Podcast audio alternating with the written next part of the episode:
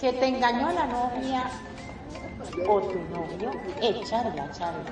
Que no te dan partner desde hace seis meses, oh no, es demasiado. Echarla, charla. Que tu familia piensa que estás muy loquita o loquito por jugar al avatar, echarla, charla. Echarla, charla. Que no te cargan los alfas y lo pasas desnudo en este mundo virtual, echar la charla. Que lo pescaste engañándote con uno de esos muchos alters. No, pues qué rico. Es digo, echar la charla. Que no quieres unirte a una familia de vampiros chupapixeles. Oh no, vente a echar la charla que no te alcanzan los lindes para ese cuerpecito mesh, mm, a mí no me mires, echarla, echarla, que estás aburrida o aburrido, no sabes a qué club asistir para lucir ese cuerpazo. Uy, vente a echar la charla. Yo soy anfitriona, sí, Mariel, y no me importa cuál sea tu inquietud. Aquí en Echar la Charla queremos oírte.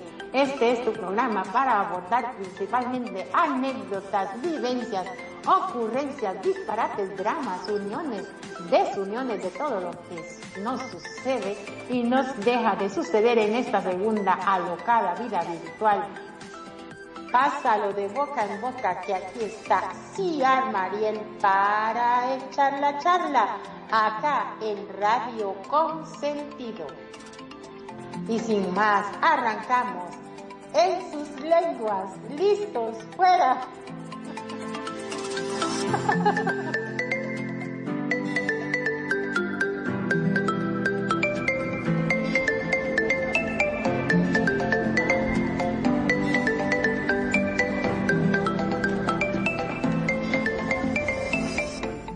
Hola, hola a todos.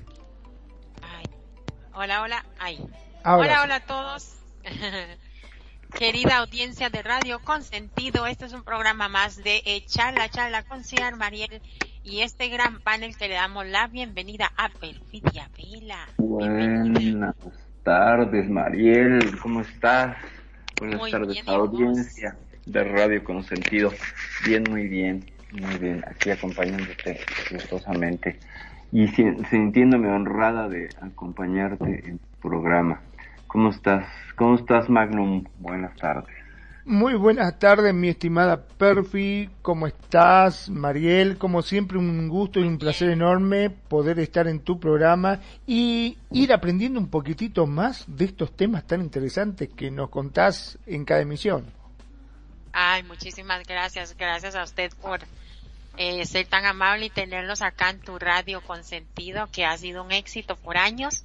Y hoy vamos a echar la charla sobre relación asimétrica de pareja. Eh, eh, puede ser de varias, pero enfocada más en la pareja. Okay. pero antes de entrar en el tema, quiero este felicitarlos por el gran escenario que prepararon para bueno, según entendí, Magnum es para los programas de charla charla, no sé. Solamente para tu programa, exactamente. sí, sí, sí. Muy, muy bonito y quiero darle una felicitación a, a, Nani y a ti por esta iniciativa de, de crearnos nuestros propios escenarios y por supuesto darle una bienvenida a Tony. Tony, te queremos. Ah, Tony, saludos. También me gustaría este, mencionar a nuestros auspiciantes que muy amablemente nos dieron el living hermoso que tenemos. Fíjate qué sillones más cachondos que tenemos acá. Sí, muy bonitos. Entonces, no sé si gustas tú o, yo. No, no, dígalo nomás, menciónalo. ok, un agradecimiento especial a Eva Store por por los grandes y maravillosos muebles elegantes y, muy muy muy bonitos, muy sofisticados y también este con unas buenas voces para todo, ¿no? Y también quiero eh, mencionar a eh, Latin Quarter por eh, también ser patrocinadores de mi programa, a Rainmaker y a Blue Eyes por patrocinarnos. Y vamos a ver quién más es que está acá. Eh, la tienda esta es la de... Pixies Store. Pixies Store es la tienda de Nani, ¿no? No, es de Pixies, justamente es eh, la chica que estuvo decorando, ¿te acordás la parte de Halloween? Ah, ok, ok. Muchísimas gracias Pixies por patrocinar eh, nuestro programa y que sean todos bienvenidos. Pues y muy por Supuesto, y por supuesto Radio Consentido, ¿no? Entonces, como para ya arrancar con lo que es el programa, relación asimétrica de pareja, ¿qué hacer cuando el, el equilibrio se rompe y una parte da más de lo que se recibe? Ah, perdón, perdón, perdón. Antes de comenzar, me gustaría que me expliques un poquitito qué es una relación asimétrica, dije bien, ¿no? Es, eh... Ajá, asimétrica, ajá. Porque la verdad es la primera eh, vez que lo escucho. Ajá, ok. En este tipo de relaciones, una de las partes siempre lo decide todo y la otra acepta de forma pasiva. Eso como un punto. Y segundo punto, si los roles son estáticos, hay serias, serias, serias dificultades para dialogar y cero conexión sentimental. El desequilibrio es un hecho. En, eso más o menos lo describe. Eh, y popularmente ya para, para entrar así en, no en, palabras tan, tan escogidas, digamos, este, es como una yunta de bueyes cuando un buey jala para un lado y el otro para el otro. en eso consiste. Claro, o sea, cuando no, no tiran los dos para el mismo lado, cada uno tira para su propio lado. Es, ah, exactamente. Eh, más que todo como cuando uno de, de los dos se atiene al otro y el otro es el que decide y el otro es el que hace, ya sea eh, porque uno es un, un flojazo o ya sea porque el otro es un mandón, ¿entiende?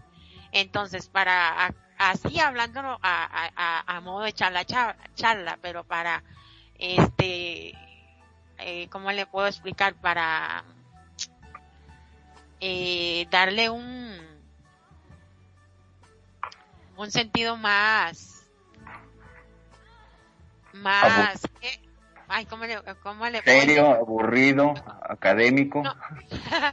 como para darle una base, justamente, sí, gracias, como para darle una base, un, sostén a, a este programa de charla charla, el diccionario de la Real Academia, Academia Española define el término pareja como el conjunto de las personas, animales o cosas que tienen entre sí alguna eh, correlación o semejanza.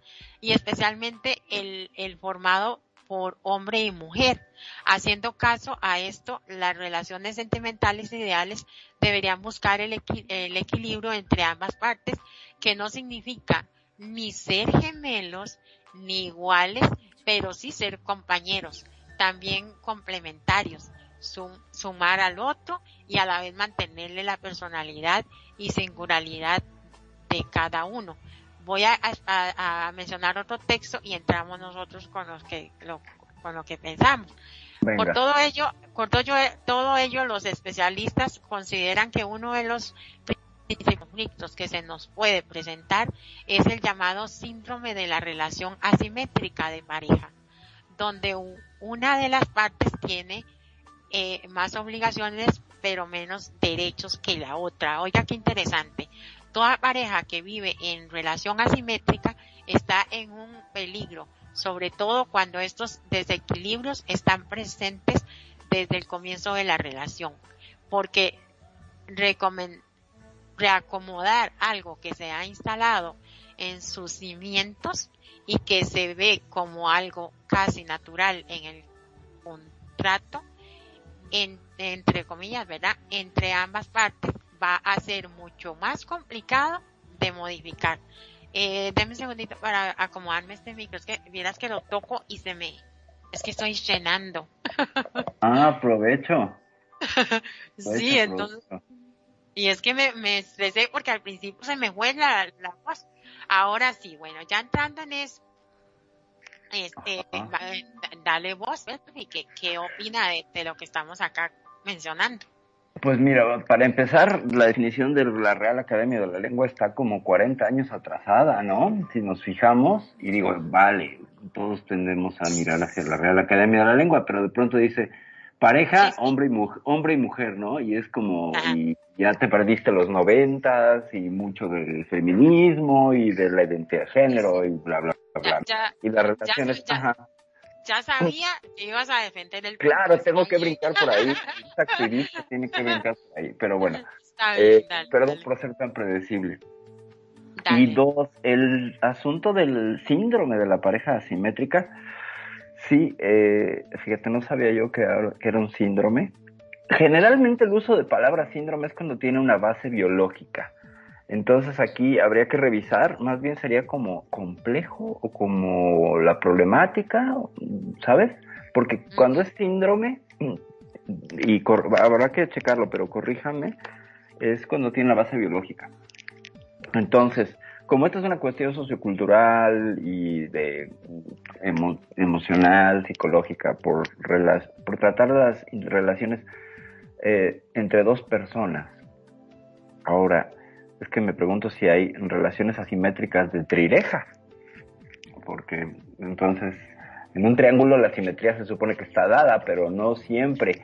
Y la simetría, déjame meter aquí mi visa de diseñadora, no siempre es la simetría especular, es decir, donde lo que un lado corresponde al otro. Lo que, lo que hay en un lado es lo que hay en el otro, como en la cara. Por ejemplo, tú divides una cara y de un lado hay ojo y una oreja y del otro en en una posición equidistante, comillas, está la otra, es como un espejo. Hay otras formas de simetría que, este, digo, no vienen al caso, pero aplicado ese modelo a una cuestión sociodinámica, puede ser que cambie la lectura, ¿eh? No lo sé. Vamos a ver si en el transcurso del programa igual esto se me prende algo, alguna neurona de guardia y vemos. Pero bueno, volviendo a este asunto, relaciones donde el machismo, cuestiones socioculturales, eh, creencias, el sistema de creencias, influyen que una de las dos partes eh, quede disminuida, ¿no? Tanto en su opinión como en su participación, como en su posición en relación a la otra persona. O sea, no son relaciones horizontales, no son relaciones equitativas, no están en equilibrio. Por tanto, como empiezas, este asimétrico quiere decir que no hay simetría entendiendo la simetría como la simetría especular, donde lo que hay de un lado corresponde a lo que hay del otro en igual cantidad. Entonces una relación asimétrica sería un triángulo, donde uno tiene dos vectores y el otro vector sobrante es el de la persona que está en desventaja. Sería así como lo vería haciendo una mezcla de sociología y diseño. Estoy muy loca, no me dejen diseñar cuando hablo de temas sociológicos, se me mezcla la cabeza. Pero hay un desbalance en cualquiera de los ámbitos financiero, emocional, eh, de participación, de opinión, donde una de las dos partes llevará la voz cantante casi siempre imponiéndose por el uso de la fuerza, las costumbres, o la tradición, o los sistemas de creencias. Cierro comentario, no sé qué opinas. Sí, e indudablemente algo de eso debe haber. Este, por ejemplo, yo me imagino que debe ser cuando están esos maridos que son muy controladores, que no la deja hacer absolutamente nada, hasta inclusive me he enterado de casos de conocidos que ni siquiera la dejan que trabaje. Uno dice, pero ¿por qué no, no quiere que trabaje? Y porque si trabaja es una forma de que se pueda llegar a independizar. Entonces prefiere que no trabaje y el sacrificarse el doble, por decirlo de alguna forma, ¿no? Como para que no eh, que esté todo el día metido en la casa bajo su control. Claro. Claro. Lo veo como que viene por ese lado, ¿no? No sé si me equivoco. Sí, este, en realidad de lo que trata, eh, o sea, lo que yo quise como tratar acá más que todo es de que de esas parejas que se van al carajo ¿Por qué? Porque uno de los dos es muy perezoso, muy flojo para trabajar en la relación y el otro es el que, el que pone todo de su parte para que no se caiga. Y entonces da como a entender como yo amo más acá que, que el otro. ¿entiende? Ah, como por ese lado, eh, como por ese lado es que yo quería llevarlo y también como eh, ir, ir ahí desarrollando cómo cuidarla, como, como esto, como lo otro, como que la gente también esté alerta, etcétera. Aquí dice, los, los expertos hablan de dos tipos de asimetrías que pueden presentarse bien por separado o bien de forma conjunta. Tal vez ahí pueda también eh, acotar a lo que el pie aporta, que es muy interesante también. Y por, eh, por el lado estaría la asimetría horizontal. Por un lado estaría la asimetría horizontal que se manifiesta, sobre todo con la distancia física y emocional entre ambas partes. Y hay dificultades para dialogar hasta que los temas más cotidianos y triviales no hay punto de encuentro ni de contacto. Y una enorme distancia emocional donde ya no, no preocupa ni para bien ni para mal lo que le ocurre al otro. Eh, como que se separan. Está esta, la asimetría horizontal. Dice, eh, por su parte, la asimetría vertical, uno de los miembros de la pareja siempre sitúa por encima del otro. Se establece una relación de tipo jerárquico, donde siempre se hace lo que quiere uno sin importar lo que quiera el otro. Ahí entra lo que decía Magnum, esas parejas que, que mandan, que dicen yo esto, yo hago, yo aquí, yo allá, y el otro está como minimizado en la relación. No sé qué opinan. ¿Cómo le suena eso? De asimetría bueno, horizontal. A ver, eh, por ejemplo, en el caso de la eh, asimetría vertical, podría dar el ejemplo de mi casa, de mis padres, por ejemplo. Este, mi papá era la persona en la cual todos girábamos en torno a lo que decía mi papá. Es decir, para comer, eh, nosotros, eh, o sea, mi mamá cocinaba lo que mi papá decía. Si yo quería comer milanesa con papa y mi papá quería comer sopa, se comía sopa. Era lo que mi papá decía. Todos comíamos automáticamente lo que mi papá decía. Él decía, tenía que estar em, a la, se come a las 12 del mediodía, vos llegabas a la una, no comías. Te decía, no, no, eh, esto no es un restaurante. Ajá, acá se come... sí, sí, sí, sí, sí, me suena, me suena, perdón. Esto no es un restaurante. Acá se come a las 12. Si no estás a las 12, bancate. La próxima vez llegate a tiempo. Y punto. Y te tenía que ir sin comer igual con decir algo. Y ya te digo, yo quería comer una milanesa. Ay, ma, hiciste sopa. No, yo quiero comer milanesa. No, se come sopa. Hoy vamos a comer puchero sopa, bueno, listo. Y se hacía lo que decía mi papá. Nadie podía empezar a comer si no comía primero mi papá. O sea, nos sentábamos todos en la mesa y esperábamos. Cuando él empezaba a comer, comíamos todo el resto. Así era. Cuando él se levantaba, recién nos levantábamos todos y podíamos, si él estaba en la mesa, nadie se levantaba de la mesa. Era lo que mi papá decía. Claro. Ahora, aquí no nada más es o sea, estamos analizando desde la pareja y aquí ya con la familia el tema como que cambia, ¿no? El tema como que ya hay más vértices de donde se, ya la simetría eh, ya no es... A ver, eh, si empezamos del modelo de pareja, son dos participantes y es entonces la posición de uno a otro. Pero cuando ya hay más participantes, entonces vamos a hablar de facciones. Es una cuestión de facciones enfrentadas, donde hay un líder y unos subalternos, con la cosa de la familia, que también tenemos que abrir el, paréntesis para analizarlo en la cuestión eh, de lo asimétrico.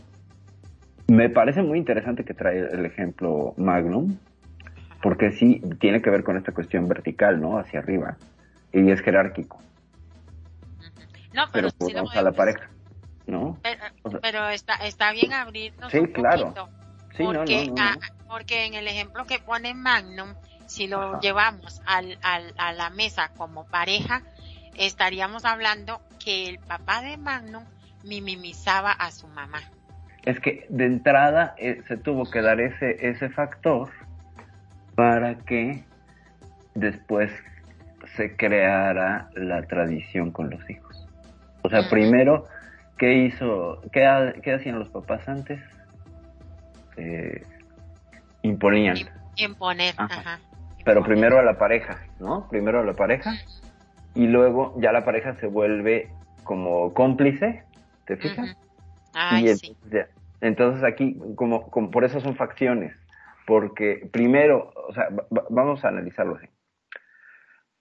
Y eh, tiene que ver con los órdenes del amor, ¿no? Quien llega primero tiene más jerarquía. Entonces, llegó primero la pareja y aquí también te abrió una jerarquía de, sumisión. O primero te apegas a lo que yo quiero comer, en el momento que yo quiero comer, de la forma que yo quiero comer. Y después ya eres mi, aliada cuando hay más participantes y sostienes ese sistema. Entonces ahí hay una cuestión de sumisión a ese sistema, pero no creo que, que, las mamás estuvieran a veces muy de acuerdo, ¿no? O sea, a mí me, me tocó también decir, no, es que ¿por qué vamos a comer lo que quiere comer mi papá si nada más con puras cosas grasosas? ¿no? Entonces, este... Tal cual. Pero tenía que comer porque era lo que se... Bueno, comento que mi papá era un comisario de policía. Sí, no, en pues ese momento... Empezando por ahí, empezando por ahí. Entonces no, nos regíamos todo como subalternos de él, ¿me entendés? Como si mi casa fuese una comisaría, era así, básicamente. Él llegaba a la casa, todos nos, nos levantábamos cuando él se levantaba temprano y decía, vamos, vamos, hay que levantarse, hay que producir. Siete de la mañana, los ojos pegados como con chicle lo teníamos nosotros, pero bueno, nos teníamos que levantar, hacernos la cama, qué sé yo. Y vos fijate que haciendo memoria, no era un tipo que nos pegara, o sea, nunca me levantó la mano, pero la, la, única que sí me da un cocorrón por ahí era mi mamá, o me soltaba la mano. Lo que sí recuerdo que siempre la amenaza cuando ella nos pegó un cocorrón y nosotros seguíamos haciendo lío, decía, ah, bueno, ahora voy a hablar con tu padre. Claro. Santo remedio. Claro. O sea, para nosotros era como si nos dijera, ahora viene Satanás o viene el de la bolsa y te lleva. Era lo mismo. Era exactamente igual, un cagazo teníamos, decía, no, no, por favor no le diga nada a papá, ah, no, no, yo le voy a decir, no, no, por favor no le diga nada a papá, que nunca me pegó, que yo recuerde, nunca me pegó mi papá. Y es más, nunca mi mamá tampoco le dijo nada a mi papá. Pero bastaba la amenaza, bastaba la amenaza.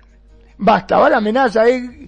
Ahora, viste, de grande, me pongo a pensar y digo, puta madre, nunca me, nunca me pegó mi papá, nunca me dijo nada, pero la amenaza que nos decía, ahora le voy a decir a tu padre, ay, no, no, por favor, no le digas, era santo remedio, con eso era así. Pero ¿sabe por qué no nos pegaban casi los papás antes? Porque le echaban la responsabilidad a la mamá de, de, de, la parte fea.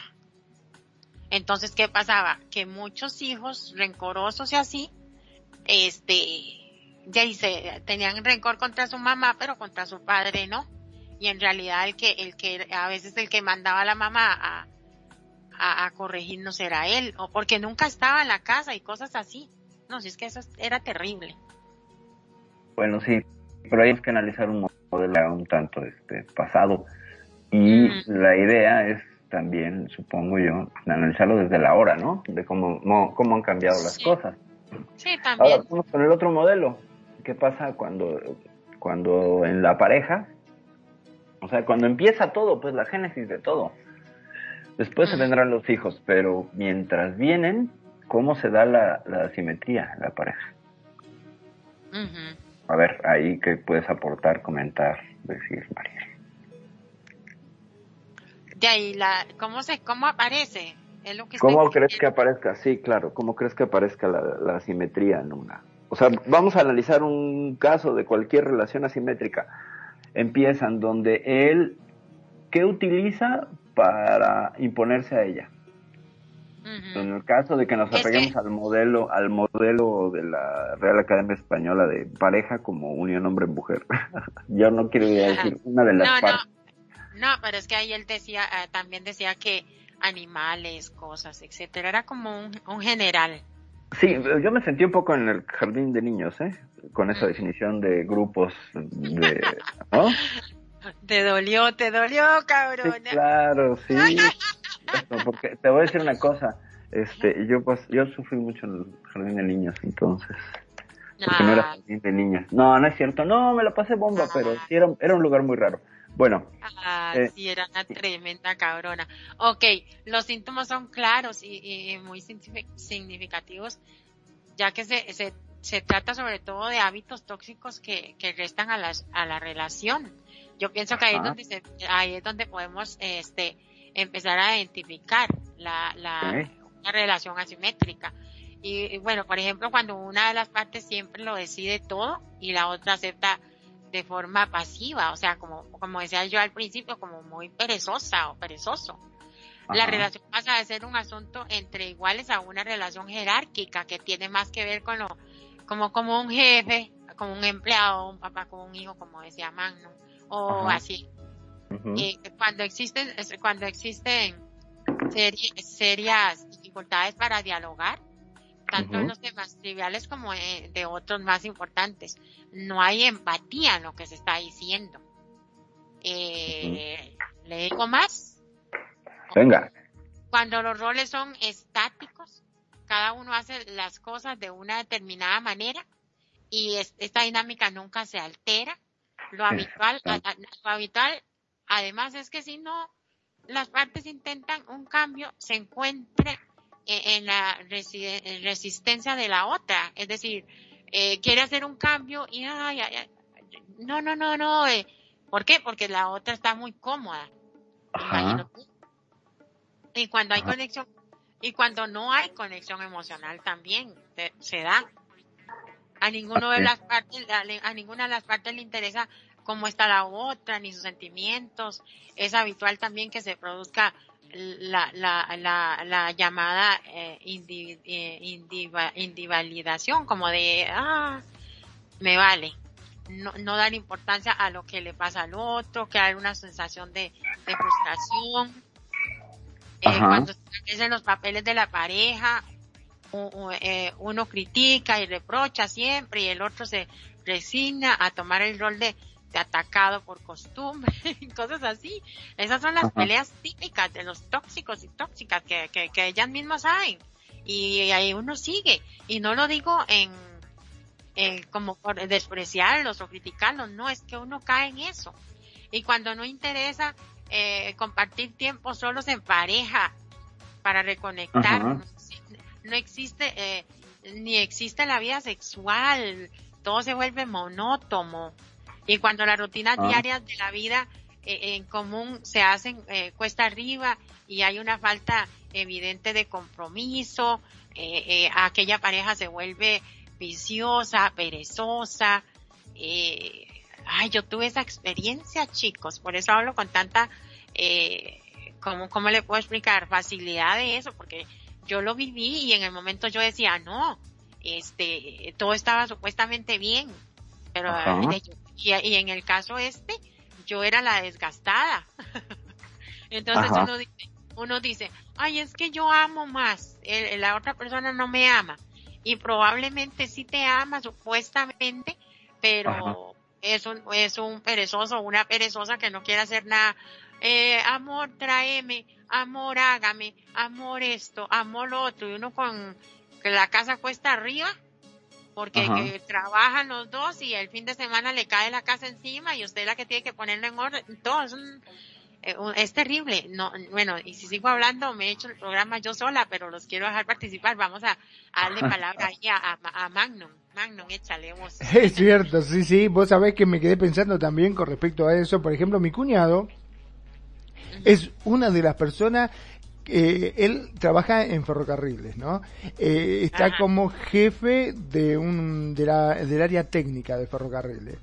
Eh, es un tipo proactivo, siempre en el ferrocarril lo ves, son los clásicos, se tira bajo el tren, él se toma un tren y escucha un ruido y se para, para, para, agarra ahí, se mete ya y se pone a arreglarlo, no se queda quieto en el trabajo. Ahora llega a la casa, el tipo es otra persona, otra persona totalmente distinta. Llego a la casa y tiró, se, se puso cómodo y se sentó en el sillón y está, eh, amor, ¿me traes un, eh, un vasito de, de vino o amor me traes algo para picar o amor me traes esto. O sea no hace nada en la casa.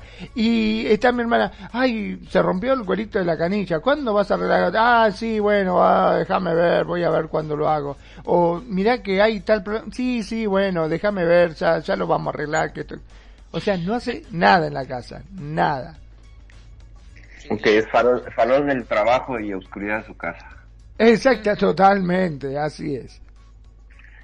Eh, pero también ahí, este, en, eh, eh, bueno, por dicha que no me está escuchando, es culpable su hermana, porque lo digo porque yo fui culpable en, mi relación. ¿Por qué? Porque uno desde un principio se lo aguantó y, pensaba que, que, que era así y que, y punto. Mi expareja me decía a mí, este, amor, este, tráeme agüita, ya agüita. Amor, ay, tráeme frutita picada y yo tal vez lavando aquel roperío y era un huevo. Sí, eh, terrible, hasta eh, la ropa se va a cambiar y empieza, ay, amor, ¿dónde está mi calzoncillo? ¿Dónde pusiste la camisa? ¿Dónde está tal cosa? Digo, pero déjate de joder, huevón grandote, no, sin que se acomode las cosas. Es más, cuando voy siempre termino peleándome, ¿viste? Porque estamos y empieza, ay, amor, no me traes tal... Pero déjate de joder, le digo, ¿qué tiene más? Bueno, tampoco te pongas así, pobre, vine cansado de trabajar. Todos trabajamos, que es un mártir. La justificación, ¿no? Vive constantemente justificándolo todo lo que hace, que vos le digas, mirá que me cansé de discutir con mi hermana también este, ella lo justifica absolutamente en todo. ¿No, le suena eso al síndrome de Estocolmo? Que de nuevo vuelvo a tener broncas con el problema de la palabra síndrome, pero bueno, síndrome de Estocolmo. ¿Si lo ubican cómo es? Como que se hace de los, de los captores, ¿no? Empieza a justificar a los propios captores. Justifica porque tu vida depende. A, a, justificarlos y hasta se enamora. secuestrador. Ajá. Sí, bueno, eso ya es Estocolmo. Ajá. Bebé, ah, bebé, ¿hay algún secuestrador que me quiera secuestrar en él? Ándale, pero que te trate bien. No, la cosa es que se da un poco esta cuestión. Es que todo esto tiene que ver, fíjense, con una con un tema que deberíamos de abordar también, que son es la violencia. La violencia empieza, tiene dos, dos formas interesantes de analizar. Una es la espiral de la violencia, y otra es la escalera de la violencia. Mm, primero es espiral y después va a generar escaleras. Eh, cuando empieza la violencia mm, sutil y pasivo-agresiva, basada en estereotipos de género, por ejemplo, pobrecito, él está trabajando. Entonces mi deber como mujer, género, es atender al rey ¿no? Porque para eso nos casamos. O sea, mi papel de mujer es ser sumisa ante este hombre que llega cansado cuando es su obligación. Y está bien ser gentil, está bien ser generoso, está padre. Pero cuando ya es de diario y es una orden, y yo ya bajé la cabeza ante eso y me cancelo, entonces ya estoy sometiéndome ante esa discursiva de género. Y empieza la violencia, esa es violencia psicológica porque reiteradamente, o sea, la iteración, así, iteración con i, es la repetición de un patrón o de una conducta, de manera que esto se vuelve natural e invisible. Entonces, la iteración de este, tráeme el refresco, tráeme esto, y además minimizo tus quejas de la casa, en el caso de, de lo que nos expone Magnum, es, no, ¿sabes? Este, no es importante, lo importante es que me atiendas. Yo luego me hago cargo de la casa y esta postergación, factor de postergación, bueno, que le va valiendo gorro, y entonces la ignora, termina ella siendo ignorada y minimizada, entonces no tiene voz, ¿no? Y también a los hijos, ¿eh? Ojo, a, los, hijos, olvídate. Ahí está la escalera de la violencia. Totalmente este, ignorados, o sea, los chicos se caen, se lastima, no ves que se cayó, le dice, y tiene que salir mi hermana a buscarlo porque se cayó el nene. Y lo agarran, y si se saca mala nota, ay, no entienden, mira, no sé, yo no estoy para eso, vos sos la madre. O sea, todo responsabilidad de mi hermana. Los chicos no saben si se portan mal, si lo que sea, mi hermana se tiene que hacer cargo absolutamente de todo porque él es totalmente ajeno a todo. Ni siquiera lo reta, ¿eh? No, no, apenas si le dice buen día o buenas tardes, creo yo. Pero después resto, nada. Fíjate. Ahí es, eh, como dice Perfi, ahí fue su hermana la que agachó las orejas y dejó que él hiciera lo mismo que me pasó a mí. Ajá. Yo, yo, este, este chico, mi, mi, mi ex, Era, era terriblemente, o sea, los dos trabajábamos iguales más, yo, yo creo que yo más porque viajaba como, como que mi trabajo me quedaba más lejos. Ajá. Y, y, él llegaba antes si quisiera. Ah, pero no, se iba de mamita hasta que yo llegara a la casa. Que la, era, ah. un flojazo. Ajá. Y, y, y la, la idea hubiese sido mejor o hubiese funcionado mejor si llegábamos los dos y, agarrábamos los, los quehaceres de la casa juntos. Ah, mira, eh, amor, hace vos aquello, yo hago esto. Yo cocino hoy, por ejemplo. o, yo, o, yo, lavo hoy, eh, limpia vos el piso y, sacudí vos hoy, digamos, un fin de semana, que, que, ya uno le dedicaba tiempo profundo a la, a la limpieza, digamos. Y yo era un ataque, yo era un ataque con la casa. Y, y, y todo, digamos. Ah, no, pero la bosa llegaba y se echaba encima todo, lavar, cocinar, y el huevón ahí, tráeme, dame, y yo voy a ver el partido, eh, voy a leer la Biblia. ¿Qué? Decía eso el puto cabrón, voy a leer la Biblia, voy a leer la Biblia y, y, maltratando al, al, prójimo, ¿no? Ah, bueno, doble estándar, sí, no, ya. Y yo, y yo, deja, y yo me dejé, o sea, como dice, como dice Magnum, eh, que la, hermana es la que hace todo y él le pide y le pide. Y, encima los hijos, por dicha que yo no tuve hijos, sino imaginar. Y, y, y, y, yo, bueno, este, yo nada más cito, está siguiendo un patrón sociocultural establecido como una tradición. Por tanto, como esto lo hicieron mis padres y los abuelos y bla, bla, y por ahí puede que tenga un libro que me lo justifica, porque me va a poner una serie de, de parábolas y cosas donde puedo interpretar y decir, no, este es mi papel, ¿no? O sea, me dijeron que dominara a todas las criaturas de este mundo, en ese libro dice. Entonces, eh, ¿qué pasa? Que cuando yo repito una tradición y la doy por sentada, la invisibilizo. E invisibilizo la violencia. Y, estaba creciendo. O sea, lo primero que pasa es hacer ojos eh, ciegos ante la violencia. Entonces él llega y dice, y voy a imponer, y va a ser mi voluntad, y bla, bla. La otra se somete psicológicamente y emocionalmente, se cancela, y entonces se deja secuestrar. Porque además tiene una, una relación de codependencia económica, emocional, etcétera, con la pareja. Es decir, sin mí no existe, sin mí no eres, no eres nadie que son textos que quedan ahí. eso es muy cierto. Y entonces, deja, cierro y, te dejo comentar ese punto. No, tranquilo, nada más estoy anonadada contigo, siga, siga. Bueno, entonces, este, después sacarás el trasero de la alberca. Entonces, le echaste a nadar. El, el hecho de, de, repetir y de iterar una, una cuestión y no cuestionártela, o sea, una, una conducta y no cuestionarla, y la invisibiliza, diagonal naturaliza, es decir, damos por hecho que es lo normal. Entonces, al hacerlo normal, pues no pasa nada, no tengo que cambiarla. No tengo que cambiar nada porque eso es lo normal, eso es lo que, corresponde. El mundo está así estructurado, ¿qué le hacemos? Yo quién soy para ponerme al mundo, que es lo que diría la parte que, que oprime. Y de ahí empieza esta espiral a ser y a crecer, donde si yo me quiero salir o cuestionar, puede haber violencia verbal con amonestaciones verbales pasivo-agresivas en un caso o muy agresivas en el otro. Te interrumpo, un toquecito. Ah, ahí, es, ahí es donde se va el diablo la relación, continúe. En parte, en parte, sí. En parte, sí. Ojo, yo quiero hacer la acotación de que la agresión es síntoma de una no comunicación, por tanto, tendría cierta validez. Estoy, no, estoy diciendo que, que, se tenga que agredir. Solamente es un síntoma. Cuando, es que hay una carencia.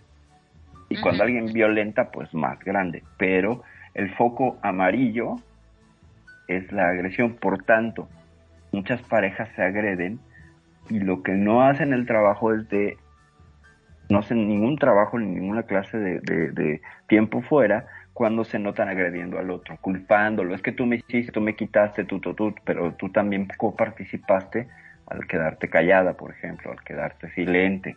Entonces, cuando, eh, cuando la agresión es mal canalizada, nos vamos a ir hacia el escenario de la violencia. Pero si la agresión genera conflicto y el conflicto es nutricio, entonces bienvenida la agresión, no como herramienta, sino como síntoma, pues. Y ojo, lo que sirve es para que después ya no tengas que, que, utilices el, mismo fondo del mensaje, pero ya con otras formas, ¿sabes? es un foco amarillo de, maldito, es que, en el caso de que nos expone Maglum, maldito, es que tú vienes y me ignoras y me...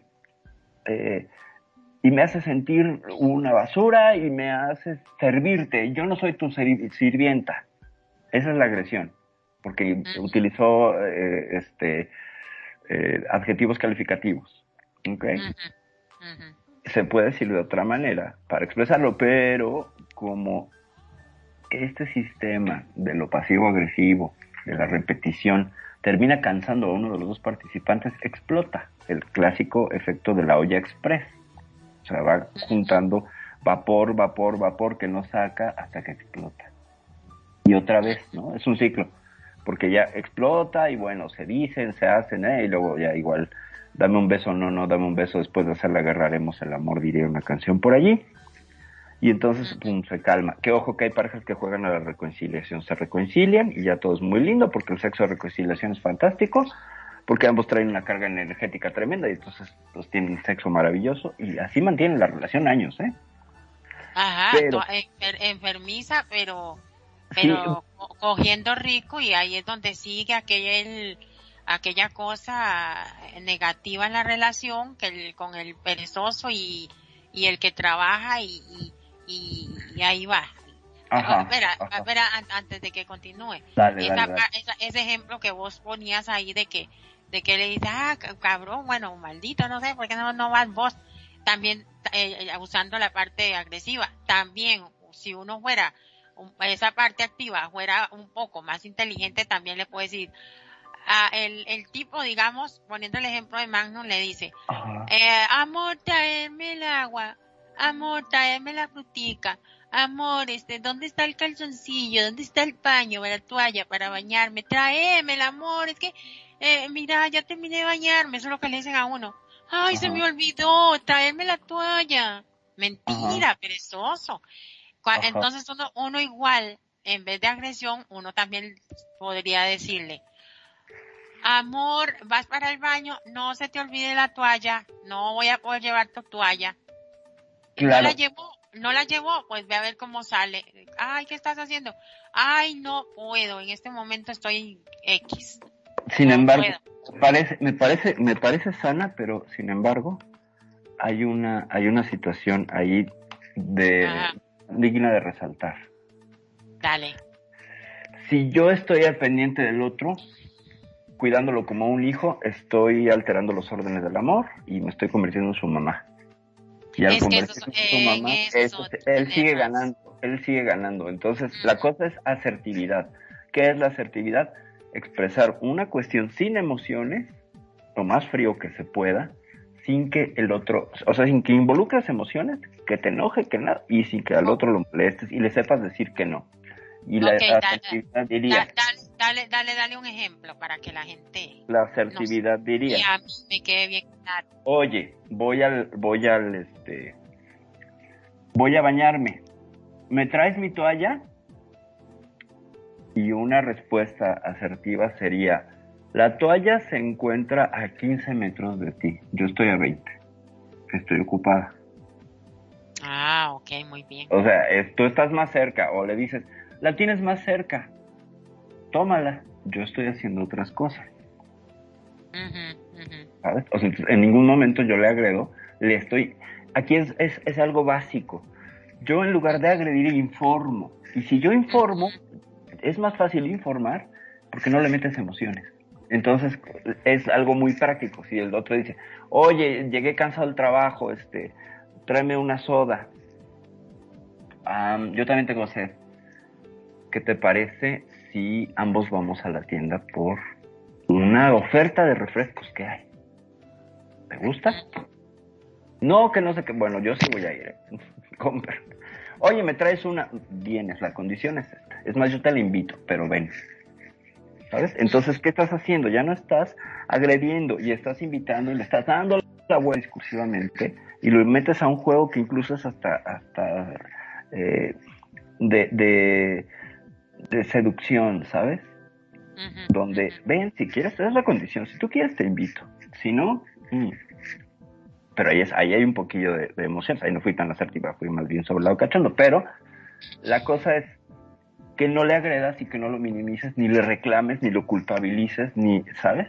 O sea, es informar de lo que está. Oye, necesito tal cosa. Está muy cerca donde estás. Eh, yo estoy haciendo otra cosa. ¿Y qué pasaría, qué pasaría si, si digamos yo soy la parte activa de esa relación Y, y, digamos mi pareja eh, es la pasiva y yo le digo y yo le pido a él Ajá. ¿Qué, qué pasaría? O sea, el, ¿Qué pasa cuando la pareja, es que justo, cuando es asimétrico, si tú como parte, se supone que el otro da por hecho que tú te llenas tus necesidades o que no tienes necesidades, es más, no te mira, ¿sabes? Entonces, si tú llegas y le pides, tienes cierto derecho a pedir ciertas cosas, siempre y cuando se mantenga el papel de género. O sea, puedes pedir para la despensa, puedes pedir para cosas de la casa, puedes pedir, no hay conflicto, ¿sabes? Puedes pedir para tus maquillajes, siempre y cuando el acuerdo y el código eh, subjetivo de pareja entre ustedes sea, pues mantente arreglada, que lo cual tiene que ver con control del cuerpo y de la imagen. O sea, puedes pedir en la medida que ese coto que impone la pareja eh, le convenga. Pero si ya te sales de esa conveniencia, puede haber conflicto o no. Porque, digo, ahí hay gente que es sumamente mm, dominante, pero tiene visos de cariño y de ternura. y, es que no, no es lineal, o sea, no es que sea lineal. A veces se fracturan hacia partes donde son cariñosos, etcétera. Y está bien, somos humanos. No solamente es el, el papel monolítico y de un ladrillo de horror, no siempre. Y ahí es donde entraría, comillas, la cuestión del narcisista, que el narcisista es encantador, incluso para hacer una serie de cosas, ¿no? Yo tengo mis cosas con lo del narcisismo porque se ha vuelto como un término muy de banqueta que se aleja de la, de la cuestión eh, psicológica y ya lo puso como la palabra respeto. Cada quien tiene su propia idea del respeto y la aplica según una conveniencia. Lo mismo pasa con el narcisista. Ya todos son narcisistas. Es más, si abres la boca eres narcisista. Eh, ¿No? Esa es como la idea en, en, que miras en muchas redes sociales, donde todo, todo, todo sería eh, interpretado como narcisismo. Entonces es complicado porque hay que ver hasta dónde dice el diagnóstico y de nuevo ya saben la posición que tengo con los diagnósticos y es, es complicado estar metiendo este tipo de, terminología, pero el hecho de alguien que se mira como el centro y el eje de la relación, generalmente por educación de género, donde a los hombres nos suelen decir, y asumo la parte que me toca, tú eres el centro del universo y todo gira alrededor de ti, porque así nos me educaron, y tu pareja es un, va a ser alguien que orbita alrededor. ¿ok?, no vas a orbitar tú porque tú tienes un mayor, comillas, peso de no sé dónde, ni con qué idea del no sé qué, pero te, te hacen creer esto. Entonces, ahí hay una cuestión de género y el género, los mandatos de género, se vuelven parte importantísima de que haya un desequilibrio. Yo soy el hombre, yo trabajo, yo proveo, por tanto, si llego a casa, ¿para que maldita sea me casé si no tengo una mujer que me reciba con la cena caliente?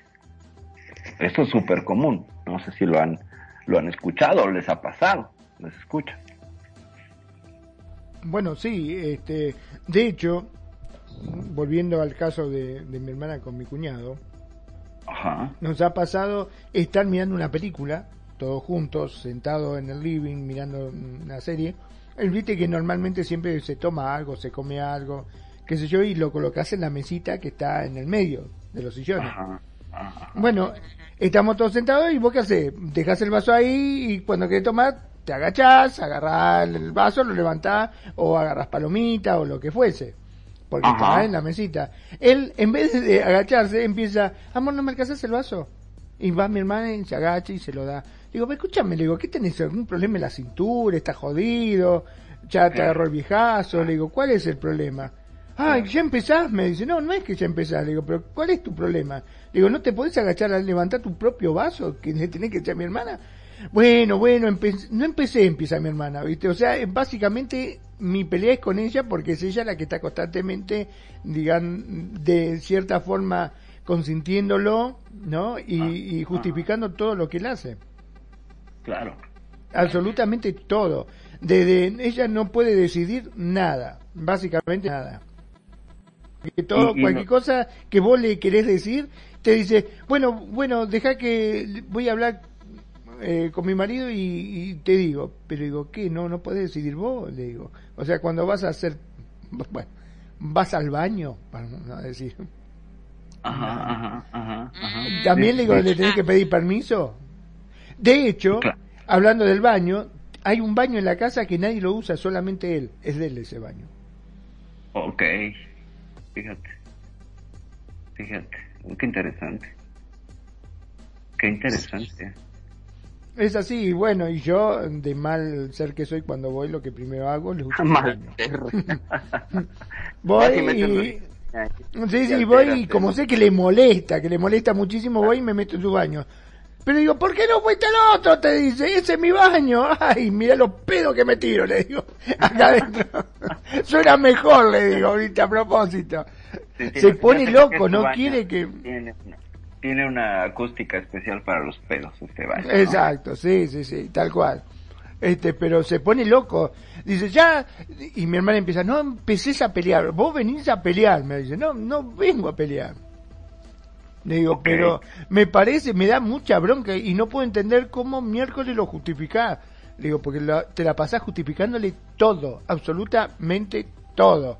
Capaz que ella eh, no se puede comprar un vestido, pero él se compró un iPhone, por decirte de alguna forma, ¿me entendés? Ah, ya, ya, sí, sí, sí, sí. sí. Y decís, pero ¿por qué no? Pero lo que pasa es que él los necesita, porque viste que él trabaja y la gente lo llama y tiene que tener un buen celular. Digo, pero vos no tenés un puto vestido hablando mal y pronto, no te podés cambiar y, y él, eh, bueno, pero esa, no sé, eh, como esa miles te puedo contar, viste, y siempre es el motivo de discusión y del constante, este, eh, justificación por parte de ella que no me deja, porque yo ya más de una vez me he leído al humo, lo quería agarrar el cogote, ¿viste? Pero no, no quiere, mi hermana se pone como loca, no quiere que me le acerque siquiera.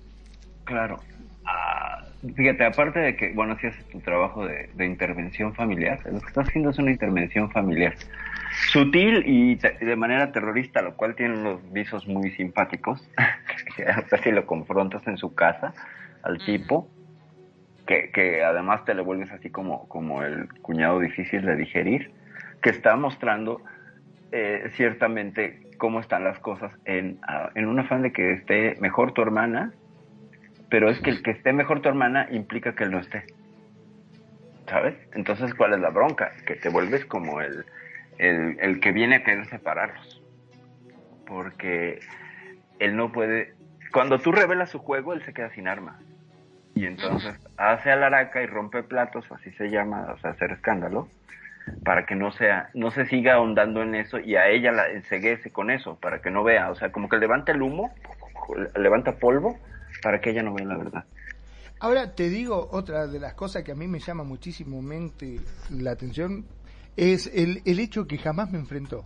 Nunca me enfrentó, pero jamás. ¿eh? Mira que yo le he dicho de todo, le digo de todo como para que reaccione de alguna forma, ¿viste? Porque a veces me da tanta bronca que le quiero calzar un bollo, ¿viste? Y claro, no le puedo pegar porque sí, entonces tengo que esperar que reaccione de alguna manera. Y no jamás agacha la cabeza, no dice nada y empieza, ¿viste? ¿Ya empezó tu hermano?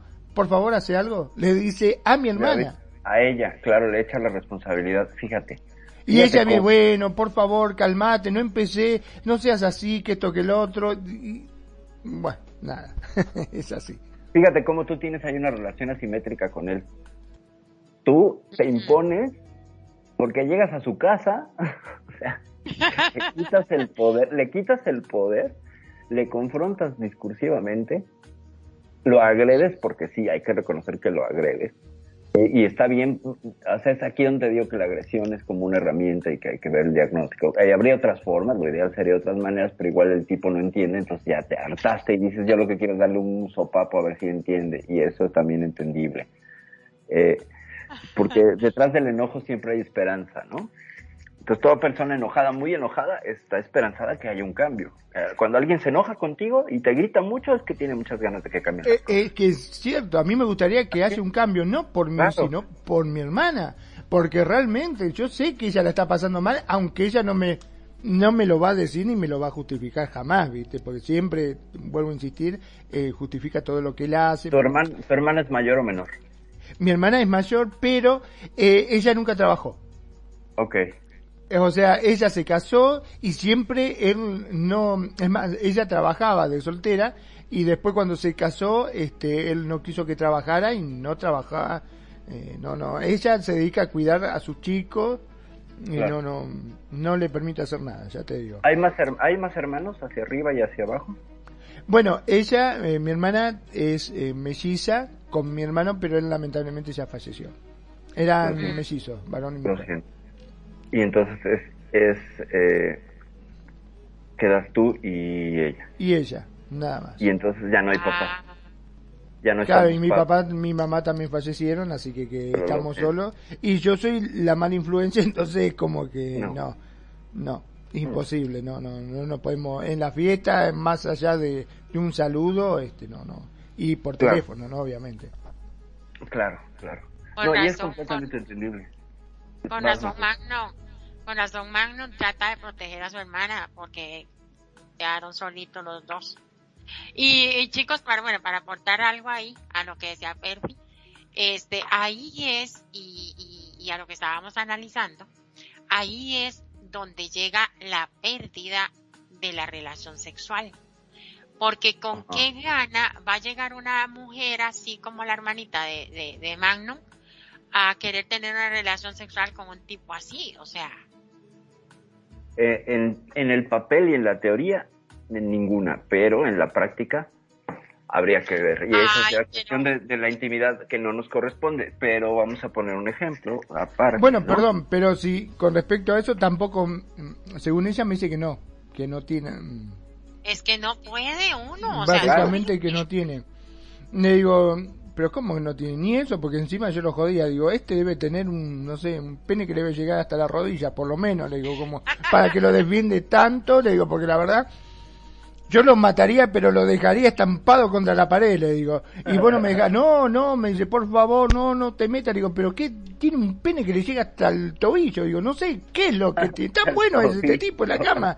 Algo debe tener, le digo, para que lo defienda tanto, porque la verdad, no entiendo se la pasa menospreciándote constantemente. Aparte es un cobarde, le digo, porque no es capaz de enfrentarme. Es más, agacha la cabeza. Cuando me ve a mí, agacha la cabeza.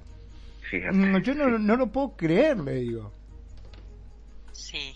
Aquí, aquí hay, bueno, hay un montón de cosas que se pueden analizar, pero bueno, tampoco es el objetivo nada más del programa. La, la cuestión con la pérdida del deseo que ahí se queda ilustrado y, y lapidariamente este, pues, es una muestra que sostiene lo que maneja Mariel, ¿no?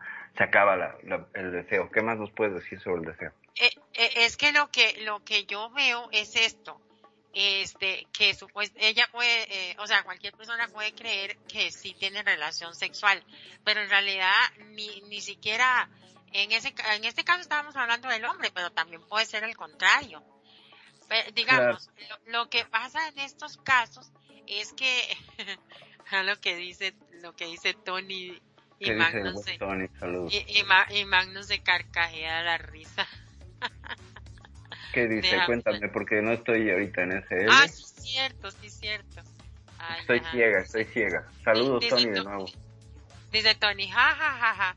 Magnum en una cena familiar tiene que ser la hostia. sí, claro, sin duda. Sí, sí, sí.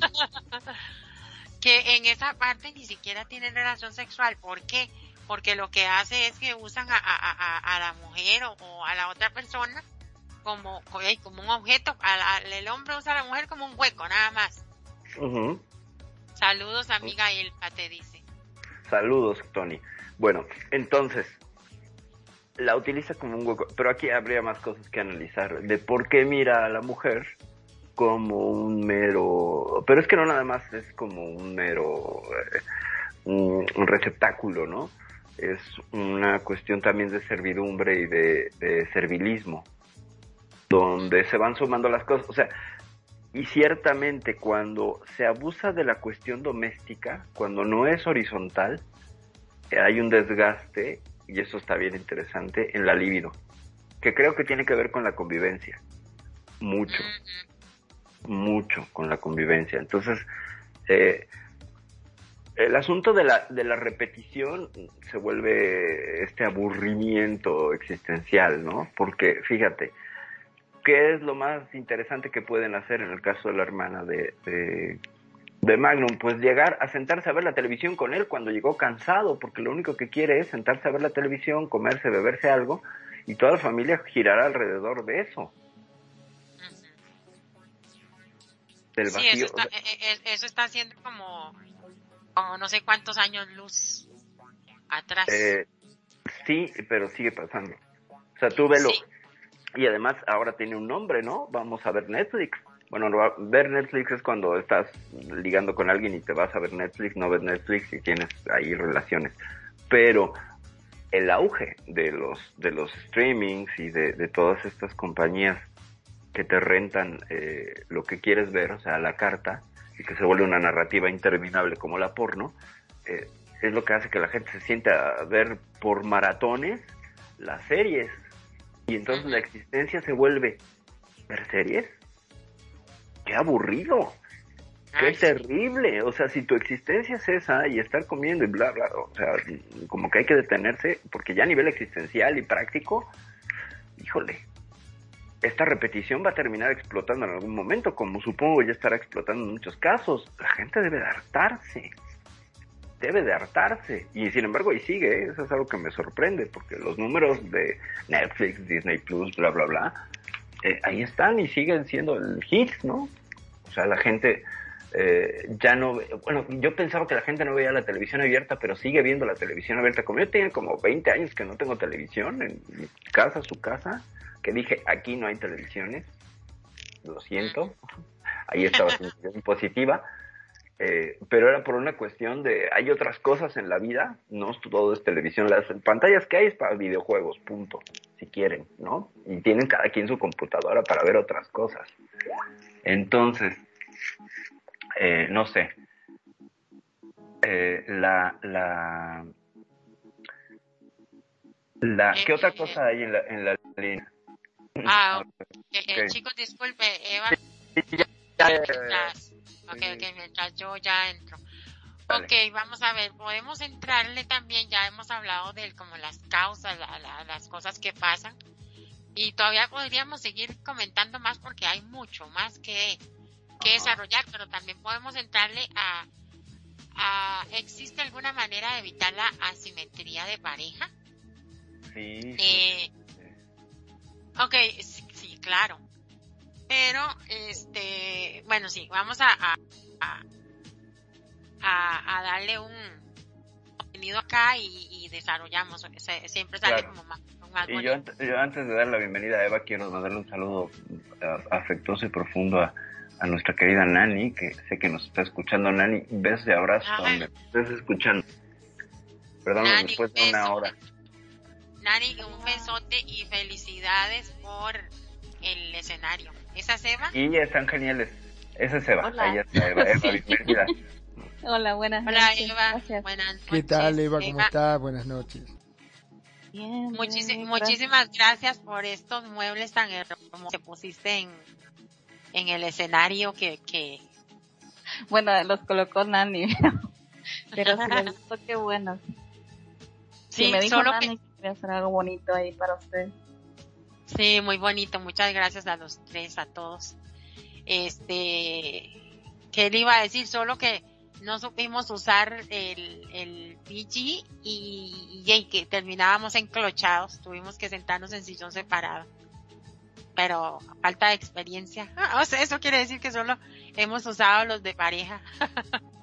Sí, te digo que este, nos sentíamos un poco, viste, como los chicos malos cuando se portan mal, que lo sientan a uno en cada lado, bien separados, así no tengo que sentar. donde nos sentábamos juntos empezábamos a los besos automáticamente. Digo, no, no, para, ¿qué es esto?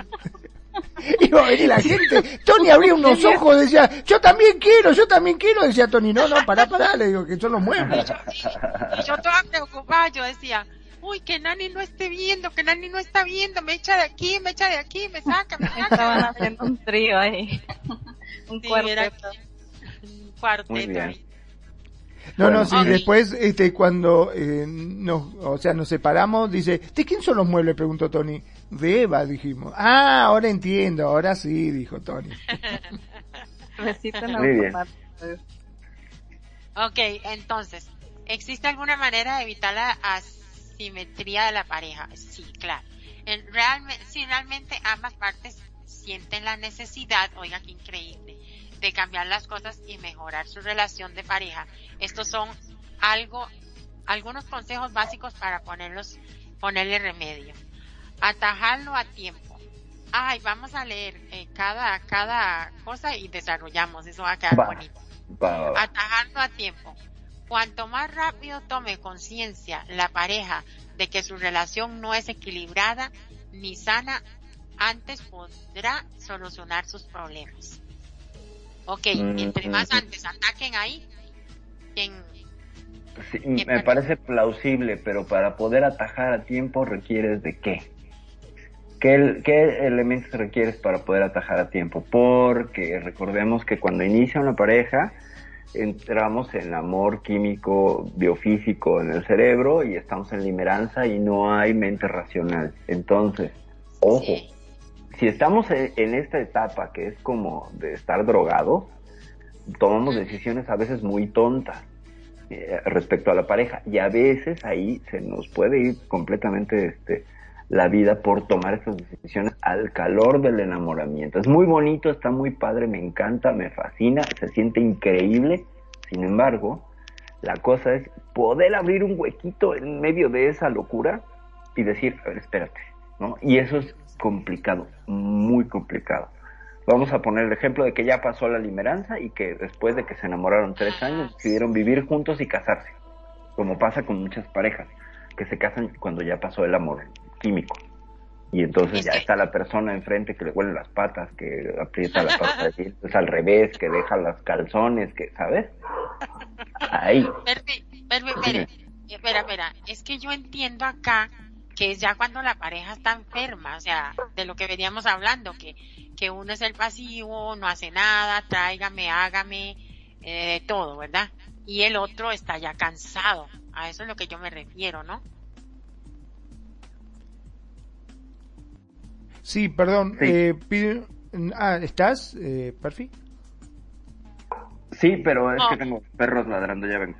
Bueno, bueno, este, tú, tú, tú, eh, Magnum, eh, digamos, eh, eh Perfi lo, lo, acotaba de la, de la, del tiempo donde la pareja está en el enamoramiento y todo, no, ahí todo va bien, pero yo siento que acá ya está, ya hemos profundizado en los problemas y todo, y es una pareja asimétrica y entonces quieren a, acudir como para salir de ahí. O sea, si realmente ambas partes sienten la necesidad de cambiar las cosas y mejorar su relación de pareja, estos son algunos consejos para este básicos para poner el remedio. Entre esos está atajarlo a tiempo, o sea, están ahí que, en el se, que se dé cuenta, ¿no es cierto? Porque está bien. Yo te puedo asegurar que por, por ejemplo, yo siempre pongo, este, soy el que pone los ejemplos y en este caso estábamos hablando de mi cuñado. Espero que no me esté escuchando porque si no lo voy a tener que matar de en serio. no, no, mentira. este, justamente él es como que no se da cuenta. ¿Por qué no se da cuenta? Porque cuando mi hermana este, está cansada y dice, ay, pero ¿por qué no sé vos la cosa? ¿Por qué no me ayudás? También le dice, a mí me pedís ayuda, yo que me rompo el alma trabajando, que me levanto temprano, voy a trabajar para poder darle el bienestar a ustedes, para que ustedes estén bien, porque yo soy el que me desarmo. O sea, según su criterio y por lo que me comenta mi hermana, os, él ve como que está haciendo un terrible sacrificio para poder mantener a la familia. Pero para él, el mantener a la familia significa ir a trabajar y traer la plata de fin de mes. Después mi hermana se tiene que encargar de la caja, de la, o sea, de la casa, de los chicos, de pagar los impuestos, de absolutamente todo. Porque él le llega a preguntar, che, eh, ¿cuánto paga de luz? Ah, no sé, no tengo ni, ni idea, preguntarle a tu hermana, te dice. Así, o sea, no tiene ni idea de la vida. Él lo único que hace es ir a trabajar y para él con eso ya cubre lo que es el amor, lo que es este la relación, lo que es absolutamente todo. Porque para él el acto más grande de amor que ha hecho es trabajar y sacrificarse, según él, para su familia. Ahora, si vos le preguntas si es un padre presente, olvídate. Nunca ha sido un padre presente, o le preguntás cómo va el colegio, o tan simple como qué materia está este, cursando sus hijos.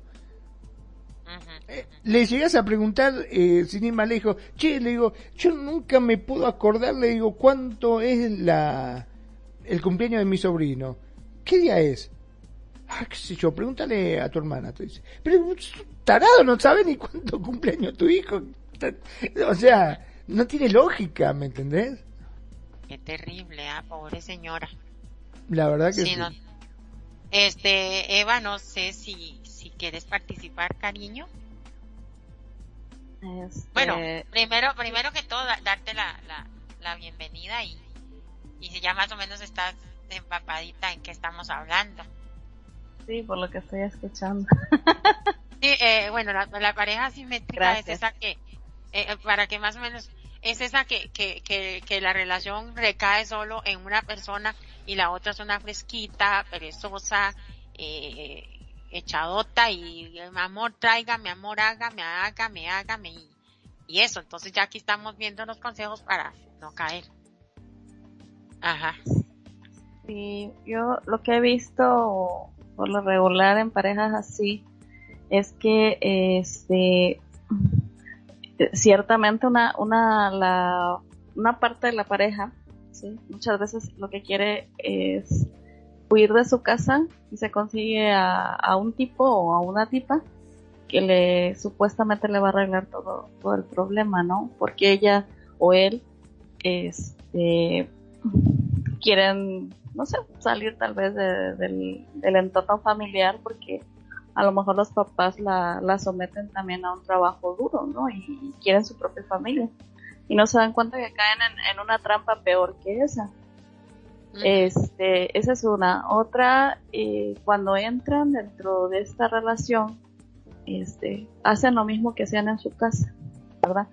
Eh, son prácticamente sirvientas de su marido, así como lo eran en, su familia, sin darse cuenta de que eh, debían medirse para, para hacer estas cosas, que hacer más participativo a la pareja porque empieza la mujer a decir, no, no, no, no, no, te preocupes, yo ahorita lo hago. No, porque cuando la persona, el, el varón, ¿verdad? O la mujer está enamorada, pues no, servirlo también, quiere darle gusto. Pero si tú empiezas a limitar, también, no, no te preocupes, yo lo hago, yo lo hago, yo lo hago. Entonces, el, el favor se hace una responsabilidad después, una obligación, y, y ya no te puedes liberar de eso después. Sí, se hace como una costumbre. Ajá. Entonces, entonces eh, eh, sí. Sobre todo si, tú ves, si tú ves el abuso en estas personas y le dices, como dice el Magnum, justifican a la persona que no quiere hacer nada, porque el señor se va todo el día de trabajo y, y regresa cansadísimo y lo único que quiere es comer, ¿verdad? Bueno, no, es, no está mal eso, el que la persona se encargue de, la comida si está en casa. O sea, también, digo, te estás quedando en casa y él está yendo a trabajar. Bueno, bien, puedes hacer las cosas de casa. Pero ya lo que viene a hacer el, la, labor, la labor de participación en la familia, pues sí debes de colaborar, ¿verdad? Ahí yo creo que esa parte es fundamental. No puedes estar toda la tarde sentado sin hacer nada. O sea, tienes que también participar con los hijos, con los arreglos de casa, pues no hiciste la comida tú porque tú sales a las 6 de la tarde, imposible que el hombre venga a hacer la comida. Pero hay cosas que la mujer sí puede dejarle al varón, en este caso sí, la mujer la que se queda, porque a veces también está al contrario. El hombre es el que se queda en casa porque la mujer gana más. Y este, y el hombre dice, no, pues no te preocupes, yo me, yo controlo la, la cuestión del, de la familia, del, perdón, del hogar. Y vete tú a trabajar, que es la, que gana más. Y este, yo me encargo de esto. Pero eso no quiere decir que cuando regrese después de, comer, pues no participe en otras cosas de, casa. Pero pues es cuestión, te digo, de, de no ser mamá, porque te vuelves este como la cuidadora de niños pues también eso repercute en ambos, porque ¿quién se va a querer acostar con, con su mamá, no? O sea, más bien le tienes respeto le guardas ese respeto, pero pues ya no es tu esposa, es, es tu sirvienta o es tu mamá, ¿no? y, eso es muy y él es tu hijo. Sí, sí, sí, y él es, y él es tu hijo, ¿no? ¿Y quién se va a querer meter con el hijo? Pues tú no te vas a acostar con el hijo. parece que no, parece que no, parece que, parece, parece que técnicamente no queremos andar con nuestros papás ni convertir a nuestras parejas en nuestros hijos, pero resulta que sí. Sí, pero lo que voy a decirte, mira, había un, ejemplo, este, hace un momento estaba diciendo man de su cuñada, digo de su hermana y su cuñado. En mi, en mi caso, el ejemplo es con mi cuñada, ella ya se divorció, se separó. Pero antes, por ejemplo, este, era así, ¿no? Era de que, de, de todo servirle al, al tipo y, y, la la la, ¿no? Entonces yo le decía, oye, ¿y cómo le haces? O sea, tienes amor para él, porque yo veo que eres muy servil, o sea, demasiado servil y te dejas que el tipo se sobrepase. Dice, te digo una cosa, me dice ella, porque es, yo soy feliz, soy feliz todo el día, todo el día soy feliz, pero cuando llega la noche es lo peor para mí. Porque mi marido quiere estar conmigo, yo no quiero. Entonces, ¿por qué? Porque era esto, ¿no? Era este, este ah. sí, entonces ella era feliz eh, haciendo cosas, porque son mujeres muy trabajadoras, eso sí, cuando pasa esta situación y el hombre por lo regular es menos este, activo, pero pues si le gusta trabajar, claro, tal vez en, no sé, en cuestiones administrativas, pero ponlo a cargar cajas y a lo mejor si preguntas en su, trabajo en su trabajo ni siquiera una caja carga de, de, papeles, ¿verdad? Habría que ver qué hace en su trabajo y cómo lo tienen en su trabajo, ¿no? Entonces... No, y, perdón Eva, y es que también se da esto. Eh, eh, por lo general, el horario del hombre tiene un fin, pero el horario de la mujer no. Porque aunque trabajen los dos, aunque trabajen los dos, llega el hombre y sale a las 5 de la tarde, digamos que llegue a las 7, 8 de la noche a la casa por las presas, etcétera. Este, y, y ya ahí descansa, se baña o ve televisión o lo que sea. Pero ella no ella tiene que seguir viéndolo de los niños, si comieron, si no comieron, si se lavaron los dientes, si los bañan antes para acostar los bañados, etcétera. No para. La doble, la doble jornada de la mujer, porque no solamente es esposa, sino que también es madre y ama de casa triple, ¿no? Eh, ¿Cómo se arregla esto cuando hay un relevo? Cuando aprendes que hay un relevo. O sea, yo igual llega el padre de familia, pero no llega a exigir que coma, sino que acomodaron, esta es una de tantas opciones de solución, acomodaron la economía de tal manera que él se toma 45 minutos, una hora antes de llegar a casa donde ya comió y se fue con sus amigotes y quiere incluso tiempo de autocuidado, donde se va a un bar, se echa una copa, cena, come, llega y llega consciente de que va a ver a qué ayuda en qué necesita, para que entonces ella tenga al menos esos 45 minutos de descanso, donde ella no haga nada y él se, se la releve. Y estamos viéndonos, pero muy mezquinos, ¿eh? O sea, estamos hablando de, ok, 45 minutos donde él no es una carga, que ya es este, un tiempo, estamos hablando de 90 minutos aprox, donde ella no tiene que, no tendría que llevar la carga de nada. Y es completamente plausible que es una adulta. Perfi, perdón, perdón. Dale. Perdón, oiga qué interesante. El, el, siguiente punto es intercambio de roles, que es lo que estás diciendo. Ah, sí. Deja, deja que el otro también proponga, que tome la iniciativa y aceptar que las cosas puedan hacerse de distintas maneras y obtener buenos resultados. Bueno, no sé si es parecido o... Sí, sí, sí, sí. bueno, yo lo que lo mencionaba un poco en el relevo y en el sumarse. Ya la cuestión de intercambio de roles en, en, casa sin que caiga en la cuestión fetiche y, tan transgresora es yo voy a hacer tus tareas y lo que yo propongo es tú no hagas nada porque no tienes que seguir porque si no entonces sostengo, ¿me explico?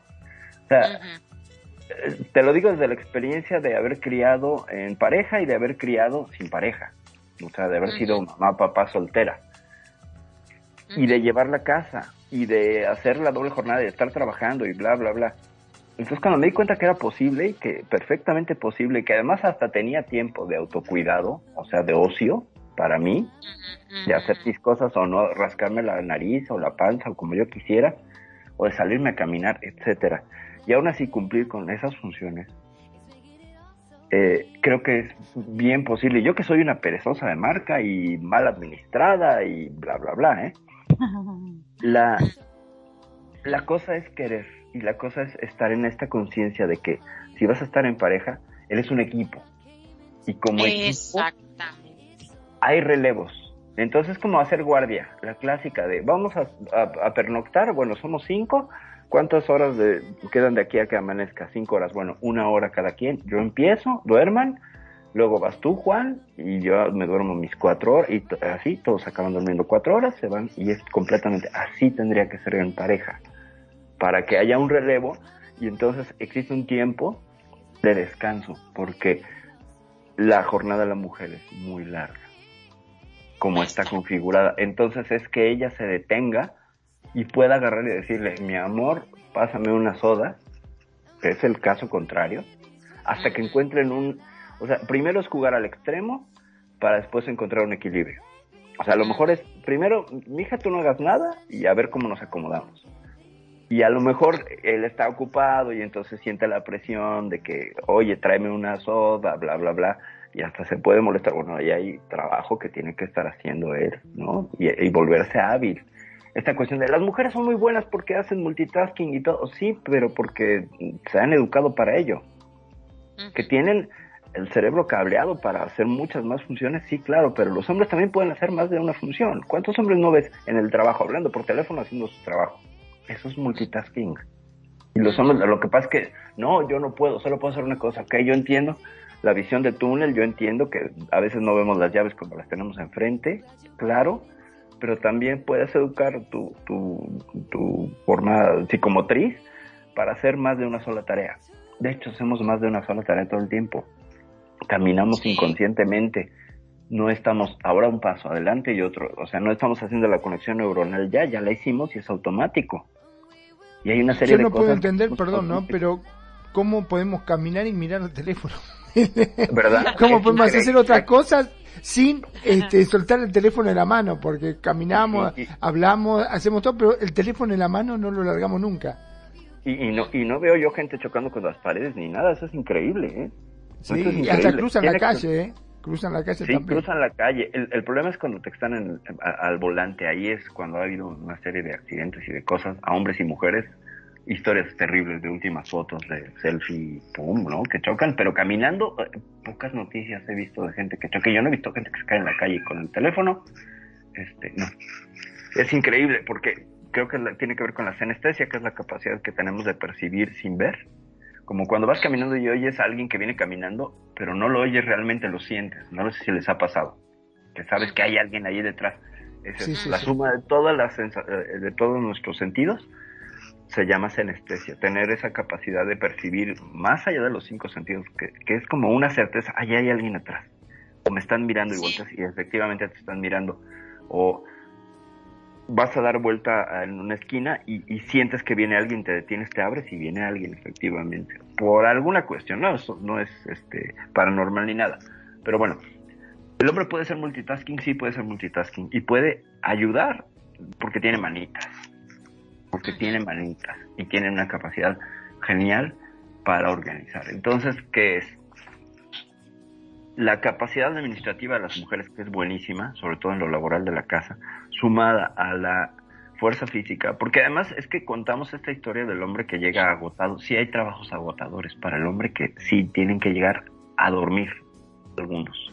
No niego que existan trabajos de mucha demanda física e intelectual, porque además lo intelectual cansa. Pero, sí, sí, como, como decía yo en el programa tuyo, el lunes cada caso es un caso y ahí, ahí es donde se acomoda. Cuando ahí pasa eso, existen los fines de semana donde se, se, se equilibrará la cosa. O sea, es como una sugerencia, ¿no? O sea, si igual toda la semana llegas muerto al trabajo porque es un trabajo, ok, pero el fin de semana te encargas, te encargas. ¿Para qué? Para que tu pareja tenga tiempo para sí misma. En la, fíjate cómo además es una cuestión de individualidades. En la medida que, se respeta la individualidad de cada quien como persona, van a estar más contentos para estar juntos. Puedes como darte una una, una, una, una cosa, este, mira, esto que dices tú, por ejemplo, de, compartir tareas, eso yo lo veo excelente, pero cuesta mucho en la pareja eh, cuando alguien ya tiene el dominio de una zona eh, de trabajo. Te voy a decir por qué.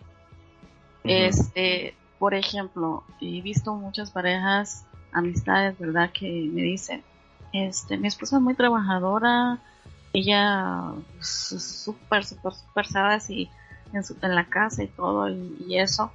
Pero pasa lo siguiente, yo la quiero complacer porque yo no soy muy bueno para hacer aseo, pero si la quiero complacer y pongo a mis hijos a, ayudar en la casa un día y cuando viene ella nos empieza a regañar porque no lo hicimos bien y nosotros pensamos que lo hicimos bien. Y entonces ella, pero ¿por qué hicieron así? ¿Y por qué hicieron? ¿Y por qué? Entonces el tipo ya no le vuelve a dar ganas de, hacerlo porque terminan regañados. Porque ella, más que yo creo que lo hagan mal, ella lo que quiere es que le quiten el control de lo que tiene como tareas, lo que a ella, lo que es su... Pues entonces es una, es una sostenedora de, los roles eh, Bueno, pero la mayoría, la mayoría es así, por eso cuando dices, ¿por qué permiten? Porque, porque el momento que él la ha tratado de hacerlo, seguramente ha salido regañado. Es de hecho, hay, hay hombres que dicen, no, mira, yo voy a hacer esto para que tú descanses. Entonces, ¿cómo lo vas a hacer tú si tú ni siquiera sabes agarrar una, una escoba, sabes? O sea, ni minimizan al hombre que no lo pueden hacer. Entonces habría que escuchar ambas partes. ok, tú decías, ¿cómo se puede resolver? Para empezar, primero tienes que hacer el análisis familiar de, lo que lo que está pasando entre ellos cuál es el problema y por qué están actuando así con esos personajes ambos, por qué están permitiendo que el otro gane terreno en un área y el otro quitarle terreno en otra área, mm, ¿sabes? Es que, Entonces, pones en un esquema de competencia. pero no, no, no, no, no, no es competir, es saber por qué es que está pasando, por qué están accionando de esa manera. No las vas a decir, tú estás analizando, pero para empezar ellos se tienen que dar cuenta que hay un problema. Mientras ellos no se den cuenta que hay un problema, no hay solución en ese hogar. Así que toca más hacerte la vista gorda y tratar de ser amigos de ambos ¿verdad? En caso de que sean tus amistades, y e ir, e ir con el ejemplo, ¿verdad? Y con, y con este, pues no sé, la manera en cómo te llevas con ellos, y les eh, esos consejos cuando se queje o cuando quieren hablar de algo sobre este asunto. Porque involucrarte solo, involucrarte de manera pues agresiva a lo mejor, o tratar de solucionar en un hogar donde no te han pedido ayuda, pues sería complicado, pero cuando la pareja llega y sabe que tiene un problema de, abuso y, eso, a veces son tan inconscientes que piensan que su papel, es su rol, no se tienen que quitar, ¿no? Entonces yo creo que te ha pasado y te ha tocado ver gente así, que en el momento que le dices, pero ¿cómo va a hacer eso él si él ni siquiera sabe levantar un par de zapatos? O viceversa, ¿no? Es que ella, ella, es, este, ella no sabe trabajar, no va a poder ir a, ni siquiera va a poder vender algo, ni siquiera va a poder vestirse bien, se mira cómo anda todo el día aquí toda pachosa, ¿sabes? O sea, se minimizan ambos en sus, en, sus, ¿sabes? A eso me refiero. Eh, el punto es que no estamos aquí ni analizando un tema en específico ni dando consejos, solamente como en general, como dando herramientas de posibles escenarios, ¿sabes? Eh, no, cuando en una pareja mm, tienen este tipo de problemas y no piden ayuda, pues es tema de ellos, ¿no? Finalmente no nos corresponde eh, involucrarlos, pero cuando te piden tu no pedida opinión, pues entonces lo que haces es, este, pues sí intervenir. Eh, no estábamos hablando de un tema en específico, estamos hablando en general sobre algunos lineamientos que nos ha traído Mariel y creo que Mariel tienes más cosas para continuar. Yo, yo quiero intervenir. Muy buenas noches. quiero dar un, escuchándolos y bueno, antes de que pasen a, al, el, ¿cómo es? Asincrónicas, las relaciones asincrónicas. Eh, he estado escuchando, me encanta. Por acá les manda decir eh, María, 42, eh, le encanta y que lo que están diciendo es verídico. Eh, le ha pasado mucho y desautoriza muchas veces a, a ella, eh, dice así, mi madre me desautoriza delante de mis hijos porque dice, usted no le ha enseñado, usted no aprendió, ¿cómo van a aprender ellos sabiendo que usted no sabe hacerlo? Entonces, que se siente delante de sus hijos, se siente pequeñita, pero dice, ya, me tocó a mí, me toca a mí y le estoy enseñando así como pude aprender. Entonces, que hay veces es una, una discordia, que hay veces también no se sienten en igualdad en igualdad, dice ella, en igualdad de, eh, no tanto con la pareja, sino también con los mismos familiares, con sus mismos, con sus mismos eh, hijos, con sus padres, con sus tíos, eh, hasta con los vecinos o amigas, no hay esa sincronización de, de igualdad, sino que entre ellos mismos se siente, quieren imponer jerarquía, ella lo ve como una jerarquía, yo sé más que usted o me hace sentir más pequeña. Y a medida que el tiempo va pasado, uno va aprendiendo a la medida que el tiempo le ayuda. Dice María. Así, entonces que le encanta y que quería decir eso y por eso dije, ah, pues ya, ya lo digo. Ahora voy a... Dale, dale, Nani. Voy a decir la parte mm, que yo estoy mirando. Mira, hoy en día vamos a hablar de hoy en día, las relaciones de hoy día. No vamos a hablar de las relaciones de nosotros, de lo que nos pasó a nosotros, de cómo nos crearon a nosotros, porque nosotros venimos de una generación donde todavía nos estaban enseñando que era que había que hacerlo así, hay que hacerlo así, hay que llevarlo así, se sientan a la mesa todos, eh, todos comemos al mismo tiempo, está la, o sea, nosotros venimos de esa generación donde todavía nos tocó esa, es, ese margen de, de, de educación controlada, lo voy a decir así, porque eso era un control educación controlada. ¿Para qué? Para que en el futuro le decían a uno, para que usted en el futuro tenga valores, para que usted en el futuro sepa criar sus hijos, para que usted, porque a uno le decía, para que el futuro de uno. Nosotros venimos de esa generación. La generación que hay hoy en día, más la nueva que está saliendo, ya se están saliendo de ese control. Ya ellos, es más, tienen más control de lo que uno podía tener en la edad de uno. Yo me, yo, yo me asombro porque hay veces yo digo, es que donde yo hubiera contestado así, a mi abuela, yo creo que la mano completa me la hubiera dejado en la cara o me hubiera reventado los labios del golpe que me da por contestar. Porque hoy en día los niños tienen esa libertad más, o se les ha permitido hacer eso, porque como uno fue tan controlado, entonces uno dice, pero de pronto escucharlo y dejarlo que hable va desarrollando una personalidad diferente. Ese es el concepto que hoy en día. Hoy en día, ahora voy a la parte de la, de la asincronización o la sincronización que debiera de ser. Hoy en día las parejas de hoy en día ya hay un margen, aunque no es fácil, pero hay un poquito, voy a ponerlo así en porcentaje, hay un 40%, pongámoslo así, 40% de que están buscando una sincronía. Ya hoy en día trabajan ambos. Muchas veces en los programas yo comento esto que hoy en día ya hay, trabajan ambos. Como dijeron ahora, él sale del trabajo, ya sale del trabajo, pero dice, hoy usted hace la comida, y si usted llega temprano, usted recoge, compra esto y yo llego y hago esto y si no, y si la casa está sin hacer, nos toca ponernos a hacer los dos. ¿Por qué? Porque ambos trabajan. A mí me toca a los vecinos. Voy a hablarlo así porque lo escucho. Yo escucho. Vivo en un tercer piso y todo lo que se habla en los pisos de abajo sube al tercer piso por eco. Así lo así. Entonces llega, llega mm, la, la señora recogió al niño. No, no recogí, no, yo llamé a, a mi tía que lo recogiera, que, que, ay, pero esa era la responsabilidad suya y todo lo demás. Ah, pero yo estoy cansada, pero yo también. Yo trabajo todo el día para dar un almacén. Usted está todo el día en un carro. Y lo único que usted hace es conducir el carro. Yo sé que también es estresante, pero yo también, a mí en el supermercado entran muchas personas preguntando y la bulla y la bulla. Usted también está en un carro y la bulla de los carros y todo. Ambos compartimos las mismas tareas, pero yo estoy todo el día de pie y yo llego acá y sigo acá, mientras que usted está sentado, le está creciendo la panza de estar sentado. Entonces dice, pues sí, a lo último, si usted no, no voy a hacer comida, usted verá qué va a comer. Yo ya fui donde mi tía, y de mi tía me dieron arroz con huevo y el niño ya comió. Usted verá qué va a comer. Ah, que es obligación. No, es obligación de ambos. Entonces, yo escucho eso, al último él se para, cocina y les da, y, cocina para todos, porque se escucha.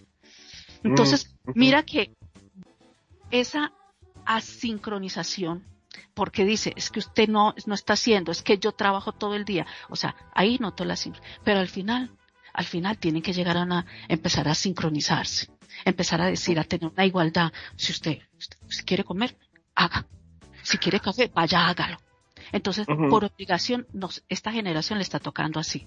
¿Por qué? Porque la economía y las cosas nos están dando para decir, estoy en la casa todo el día, como en el tiempo del, eh, disculpe que no, no quiero ofender a la, mamá de mano, a la mamá de mano que el papá le traía la plata. A muchas mamás que eh, se quedaban en la casa y eran las que tenían que trabajar desde la, desde las seis, cinco de la mañana o tres de la mañana que se levantaban a hacer de, comer para despachar el, la comida del marido, la, la, coca para llevar, hasta las doce de la noche que, que ya se apagaron las luces. Y vuelvo y, y, dormían poco y todo el día. Ah, es que usted no hace nada, trabajaba el doble trabajo de la casa es, es lo más desagradecido.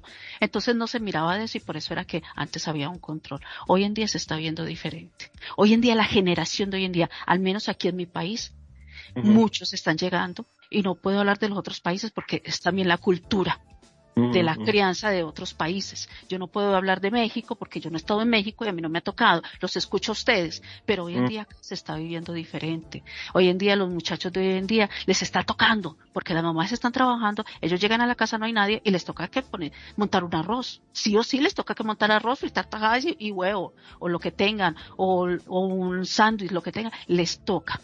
Antes esperaban a que llegara la mamá para poder hacer algo. Pasaban todo el día en blanco esperando que llegara la mamá para hacer algo, estuviera trabajando, lo que sea. Antes era así. Hoy en día ya los muchachos son más recursivos. Ya son más recursivos. Y yo, y yo digo, bueno, ya está habiendo un poquito más de, de igualdad de que usted no, usted no tiene más poder que yo, usted es la mujer, yo soy el hombre, y usted hace porque a usted le toca. No, ahora está por igual. A esta generación de hoy en día le está tocando sí o sí aventarse a todo por igual. Aprender a barrer, a lavar, a usar la lavadora, a usar, a lavar los platos, a, atender las camas, a todo. Y cuando venga alguien, oye, y lo, y lo mejor es que viene alguien de la generación de nosotros, o más de la de nosotros, a decirle, es que usted no hace las cosas bien, pero las estoy haciendo. Poco a poco voy aprendiendo a hacerlas. Eh, contestan lo que uno no podía hacer pero lo estoy aprendiendo a hacer. Entonces, hay que mirar esa parte de la generación hoy en día, hay que enfocarlos. Y sí, hay todavía mucha gente, muchas tías y muchos que todavía están de las generaciones que desautorizan y sienten ese, ese, ese mando. Pero hoy en día la mayoría viven ya casi solos. La juventud hoy en día están viviendo solos y ya tienen, y empiezan a tener sus relaciones, se van a hacer vida de pareja, ya solos se lanzan al agua se lanzan al agua no sabiendo muchas cosas, porque en el camino les toca aprender a ambos. Ese es el aporte que yo a dar. No, no, no, sí, sí, sí, ilustra muy bien los tiempos que corren. Eh, estos tiempos del capitalismo tardío, donde pues ya no es como con nuestros padres, que eh, con un trabajo les alcanzaba para cinco, seis, siete hijos y, y las condiciones de, de ingreso eran diferentes y a nosotros nos tocó diferente y a ellos les va a tocar muy, muy, muy, muy, muy complicada la cosa, pero finalmente es irse adaptando a cada, a cada momento. Lo que yo miro y excedo de aquí es la cuestión del, del, mi trabajo es más importante que tú, ¿no? O sea, cuando caemos en esta discursiva de juego de poder, donde ya sea la mujer que estar todo el día poniéndose una, una, eh, un cansancio, una joda, voy a decir, de perro bailarín, es decir, extrema, como el hombre que también tiene que salir, lidiar con el tráfico, llegar a una oficina, bla, bla, bla. No se trata de decir mi trabajo es mejor porque yo estoy de pie o porque yo me canso más. Es que creo que eso es parte de una discursiva de conflicto. Los dos trabajos son importantísimos, igual de importantes. No hacer la distinción creo que ayuda, porque cuando empiezas, no, es que, pero es que yo gano más o tú ganas más y tú, no, porque son un equipo y entonces ahí se acabó el equipo. Ya te volviste el individuo con sus circunstancias, enfrentándote a otro individuo con sus circunstancias y ya no hay pareja, porque estamos en un yo separado, ¿no? O sea, yo, yo me canso, pero mi cansancio es más cansancio que el tuyo, ¿no? Este, me recuerda un poco al me equivoqué, pero no tanto, que es una cuestión que hacemos en psicología. Sí, yo me equivoqué, pero no tanto como tú, pero te equivocaste. pero no tanto como tú, ¿sabes? Sí, yo me cansé, pero mi trabajo es más cansado. Mm, no. O sea, cada trabajo tiene sus particularidades, sus eh, será cada quien eficiente en su trabajo o no. Y la cosa es respetar absolutamente y honrar el trabajo del otro y entenderlo sin querer ponerse encima. Los dos son importantísimos. Eso es igualdad. Eso es igualdad. No, no querer poner encima uno porque son más horas. No, igualdad sería, a ver, vamos a meternos sin cuestiones de género. Eh, y de pago, que habría asimetrías, claro, por supuesto, no se reconoce el trabajo de ama de casa cuando debería ser reconocido y remunerado. Vamos a quitarlo de momento, que sería tema para otra, otra cuestión. Si mi trabajo y tu trabajo son igual de importantes, nuestro trabajo se vuelve un equipo. Entonces cada quien hace su cosa. Y si tú no sabes, yo te enseño. Y si yo no sé, te pido ayuda. Eso sería la idea. Y, aceptar, aceptar lo que haga la otra persona, porque está en pareja. Claro. Sí, a mí me tocó que me decían, es que no sabes barrer. Muy bien. Pero, tú no sabes es que ¿no? Perdón, perdón, pero es que tú no sabes barrer. Pero tal vez le pasaba lo que me pasaba a mí, que era demasiado perfeccionista. Entonces ahí, eso, yo ahí, ahí era donde, ahí, ajá, ahí era donde yo debí, porque no lo hice, haberme puesto eh, eh, en práctica, o sea, haber aprendido a ser un poquito menos, ay, hostigosa, exigente, exigente. ¿Por qué venía, por qué venía yo con esas exigencias? Porque mi, mamá, si yo no hacía algo como ella quería, se lo juro que me arrastraba del pelo. Pero ya, ya pasó el tiempo y ya yo yo me dije a mí misma, no, no, no, yo voy a sanar esto, bla, bla, bla. Bueno, participen y entramos en dos temitas más para ir llegando. Dale, dale, dale. No, pero termina la idea.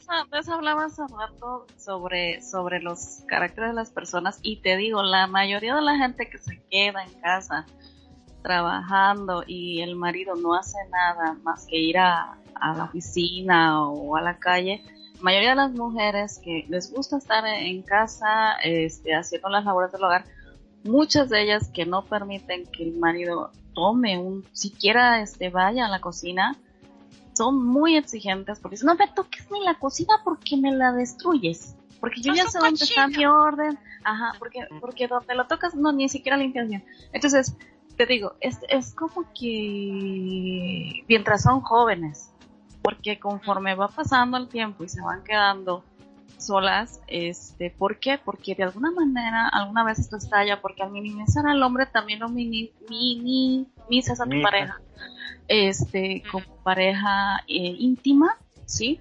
Entonces él va a buscar a alguien que lo valore y que lo dignifique. Y viceversa, igual la mujer, la mujer también puede hacer eso. Porque le gusta su forma de barrer. Ah, exacto. Que le diga, qué bonito me barriste el papi ahora. Que se, ay, papito, qué sexy barres al, al, Exacto. Yo no sé, y fíjate, y lo yo no sé por qué. A ella no le gusta como barres y a mí me dejas mi jardín bien, ¿no? Entonces, fíjate lo que, me, lo que me pasaba a mí. Yo recuerdo que una vez aquí en casa estaban poniendo lámparas en focos allá afuera. Y pues mi pareja tiene mucho que yo no tengo que decir, no, él solito va y tal, le gusta. Y, y cuando me estaban las lámparas al revés. Pero no le dije nada. No le dije nada. No, pues yo no le dije nada. No le dije nada porque había pasado todo el día haciendo todo eso. Y, me daba como que no sé decirle, oye, están al revés. sino ya después decimos, oye, pero este, ¿te acuerdas cuando dejaste las lámparas y están al revés? Yo creo que ya quiere que eh, como que volvamos a hacer una reparación. se de eso, ¿no? Pero este, hay veces criticar a la pareja las cosas que hace más bueno, a veces es mejor dejar pasarlas, dejar pasar estas cosas, se le puede decir, bromear de ello, pero si pues, ¿y por qué? Y ya se gastaron tanto, porque si una lámpara, ¿cuánto cuesta? Pero como, quizá mi manera de ser es así, ¿no? O sea, realmente no, mm, prefiero, como dicen, prefiero la paz, aunque me gaste lo que sea o se haya gastado lo que sea, eh, que entrar en un conflicto de, de, de decirle a la persona porque no lo hizo bien, ¿no? O a lo mejor sí bromear y decirlo bien, pasó. Pero este, dejar que sean libres, al menos es mi, cuando hemos platicado, les he dicho que mi técnica es que sean libres en casa que cometan eh, sus errores en casa en cuanto a cuestiones de hacer en casa, ¿verdad? Este, cada uno pues tiene sus responsabilidades y por ejemplo mis hijos desde pequeños, eh, yo siempre pues me ponía a hacer las cosas y él salía a trabajar. Después yo entró a la universidad, yo, yo seguí estudiando a la universidad y para mí fue muy duro, ¿no? Entonces, este, él como viajaba, pues él no podía ayudar, aunque quisiera. Entonces, ¿qué se hace allí? Nos pusimos de acuerdo y me dice, mira, vamos a traer una persona que te ayude con, con los quehaceres para que haga esto dos, tres días a la semana, este, y tú puedas estar con la universidad, ¿no? Y puedas este, hacer las cosas que necesites. Y eso a mí pues, fue una, una, una ayuda bastante, ¿no? Y hasta, hasta la fecha ha sido así. Pero te pones de acuerdo porque quieres que tu pareja siga siga hacia adelante, no tienes miedo que, que ambos sigan subiendo en cuanto a, profesión y, y, en la familia igual, para que estén cómodos, ¿no? Se establecen. Pero que a lo mejor si hubiera sido de otra, hubiera dicho, ay, no, como señoras que escuchan, ay, no, pero nací bien. Perdón, se dice empleada doméstica, pero bueno, en aquel tiempo se manejaba esta palabra y dice, ay, pero te lo van a hacer las cosas mal. Luego, muchas, yo he escuchado muchas mujeres por ejemplo, en el caso de mi cuñada me decía, es que luego vienen y son muy flojas. O sea, siempre hay la, la crítica o les gusta tener un empleado para la crítica, ¿sabes? Entonces, eh, no saben trabajar con, con en, equipo, ¿no? Y pues, este, entonces, estas cositas que, que, que suceden en la familia, es, digo yo, es mejor ser un poquito menos este, menos picosita. hay, que, ser asimétrico en la búsqueda de la simetría, ¿no? Porque es el caso contrario, o sea, cuando yo quiero emparejar las cosas, entonces volteo todo. ok, chicos. Dale, dale. Eh, gracias por la por la, la, participación ahí. Ah, bueno, antes de, de, de, vamos a comentar estos dos puntos últimos ya como para ir cerrando, pero antes eh, quiero darle las gracias a, la amiga de Nani, a Mari, era sí, a Mari, Mari. Mari 42. Qué bueno, que sí, Mari, gracias por estar escuchándonos y a todos los demás. Y qué bueno que te sirva y que te guste el tema. Ok, continuando. Eh, otro punto para, para evitarlo, para evitar la, la asimetría en la pareja, es buscar el equilibrio de la pareja, respetar que cada una de las partes desarrolle su propio espacio, más o menos lo que venía diciendo Eva, pero a la vez propiciar las actividades en pareja para generar vínculos tanto en la vida diaria como momentos más excepcionales y especiales. Voy a los dos ya para, para, dale, dale, dale, dale, dale. para extenderlo y ya cerrar. Y por último, generar espacios para los dos, alejados de hijos, familia y amigos. Ah, esta puede ser la mejor fórmula para mejorar y fomentar eh, el diálogo. Eh, Magnum, Magnum, participas, porfis. Sí, eh, con respecto a, al diálogo, a ver, eh, también yo siempre que soy de los ejemplos, tengo unos sobrinos que son sobrinos del alma, porque no, no es que tenga este, un lazo sanguíneo con ellos, en la cual es una pareja que es hermosísima. Él es abogado y ella trabaja en la facultad. Y te puedo asegurar que son dignos de verlo. O sea, se levantan los dos a las 5 de la mañana, entre los dos mientras él este, los cambia, ella los cepilla, los termina de arreglar él se lleva a los chicos al colegio, ella sale del, de la facu, los pasa a retirar, los trae. Si él llega primero, hace la comida. Si ella llega primero, la comida la hace ella. La casa la limpian entre los dos. La verdad que es una sociedad perfecta. Te puedo asegurar que da gusto verlo. Eh, vos tenés que verlo cuando, mientras ella cocina, él prepara la mesa, va preparando todo y siempre está, ¿te ayuda en algo, mi amor? No, no, no, está bien, está bárbaro. ¿Querés que yo vaya preparando la ensalada? Bueno, dale, voy a hacer la ensalada mientras yo termino de cocinar. O sea, hay este, una complementación absoluta, cosa que me parece fantástico y que, dicho sea de paso, así deberían ser las parejas, ¿no? Porque, mal o bien, de una forma u otra, todos estamos cansados, por más que a veces no lo querramos reconocer o que no se lo querramos decir, hay veces que creo que a todos nos ha pasado de que te dice, ay, amor, tal cosa. Déjate de joder. No, no jodas. Pero no se lo decís, te callás la boca y decís, sí, mi amor, ahora voy. Por eso se hincha pelota. Sí, cierto. Sí, eh, coincido con eso. Dale, perfecto. Eh, pues así como para cerrar, la cuestión de la asimetría tiene que ver con un montón de cosas. perdón, perdón, dos cosas. Respetar que cada una de las partes desarrolle su propia eh, su propio espacio, pero a la vez proporcionar actividades en pareja y generar vínculos tanto en la vida diaria como momentos más excepcionales y especiales. Dale con eso.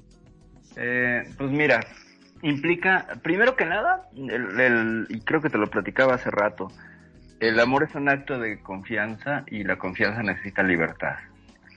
Tengo que confiar en ti y al confiar en ti te dejo libre para que incluso eh, hagas el que te tires en una cama y no hagas nada y te pongas a roncar.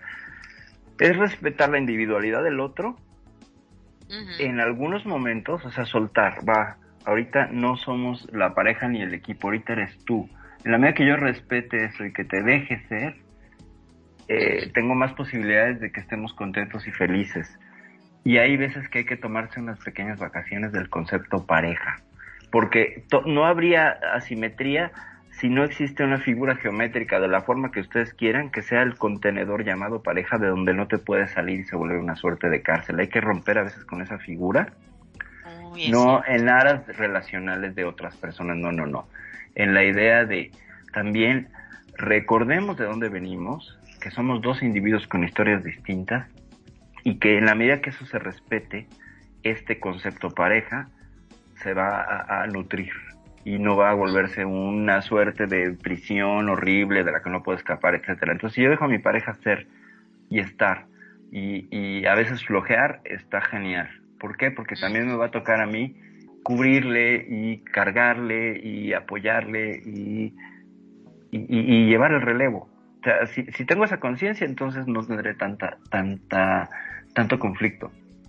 Si puedo, ¿no? Y obvio, para ello necesito pues tener una autoconciencia, hacer un trabajo de autoindagación y darme cuenta cómo estoy con esa pareja y que estoy entregando en aras de no ser, eh, no, no someterme a los deseos o a los patrones de género o a los deber ser de una pareja.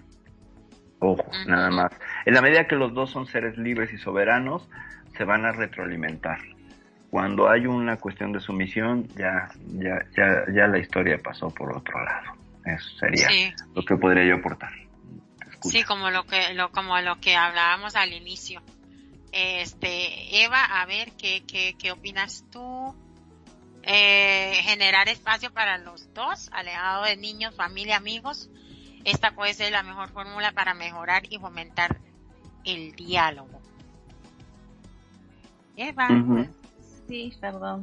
Pues sí, hay muchas actividades que puedes hacer este con tu pareja a solas y pero yo creo que cuando los chicos están pequeños es más complicado a menos que tengas en la familia pues están los papás de uno o la, o la suegra, cualquiera de ellos, o simplemente este, tienes a alguien de confianza que los pueda cuidar, o cuando están en, en la escuela, pero normalmente cuando están en la escuela pequeños, pues tú estás trabajando, a menos que estés de vacaciones. Entonces es un poco complicado, pero no imposible. Eh, puedes irte de vacaciones. Es que mira, a ver, no necesariamente tienes que estar sin los hijos. No necesariamente. Yo creo que si sabes cómo, si, si sabes cómo hacerle, Sí. Puedes tener, pueden estar los hijos y convivir muy bien y mientras ellos están haciendo una actividad, puedes estar platicando con tu pareja. El problema es que cuando los chicos, por ejemplo, están jugando en el patio, por así decirlo, o están en, el, en la sala haciendo alguna, algún trabajo, pues la mayoría lo que hace es ir a ver la tele y el otro va a hacer otra cosa. O sea, en vez de juntarse en ese momento en que los chicos están distraídos y decir, oye, mira, ¿quieres un café? Vamos a, ¿Quieres unos postres? O vamos a comer unos postres acá, o vamos a cocinar tal cosa, o vamos a leer esto, o vamos a escuchar música, o no sé, o, platiquemos de esto.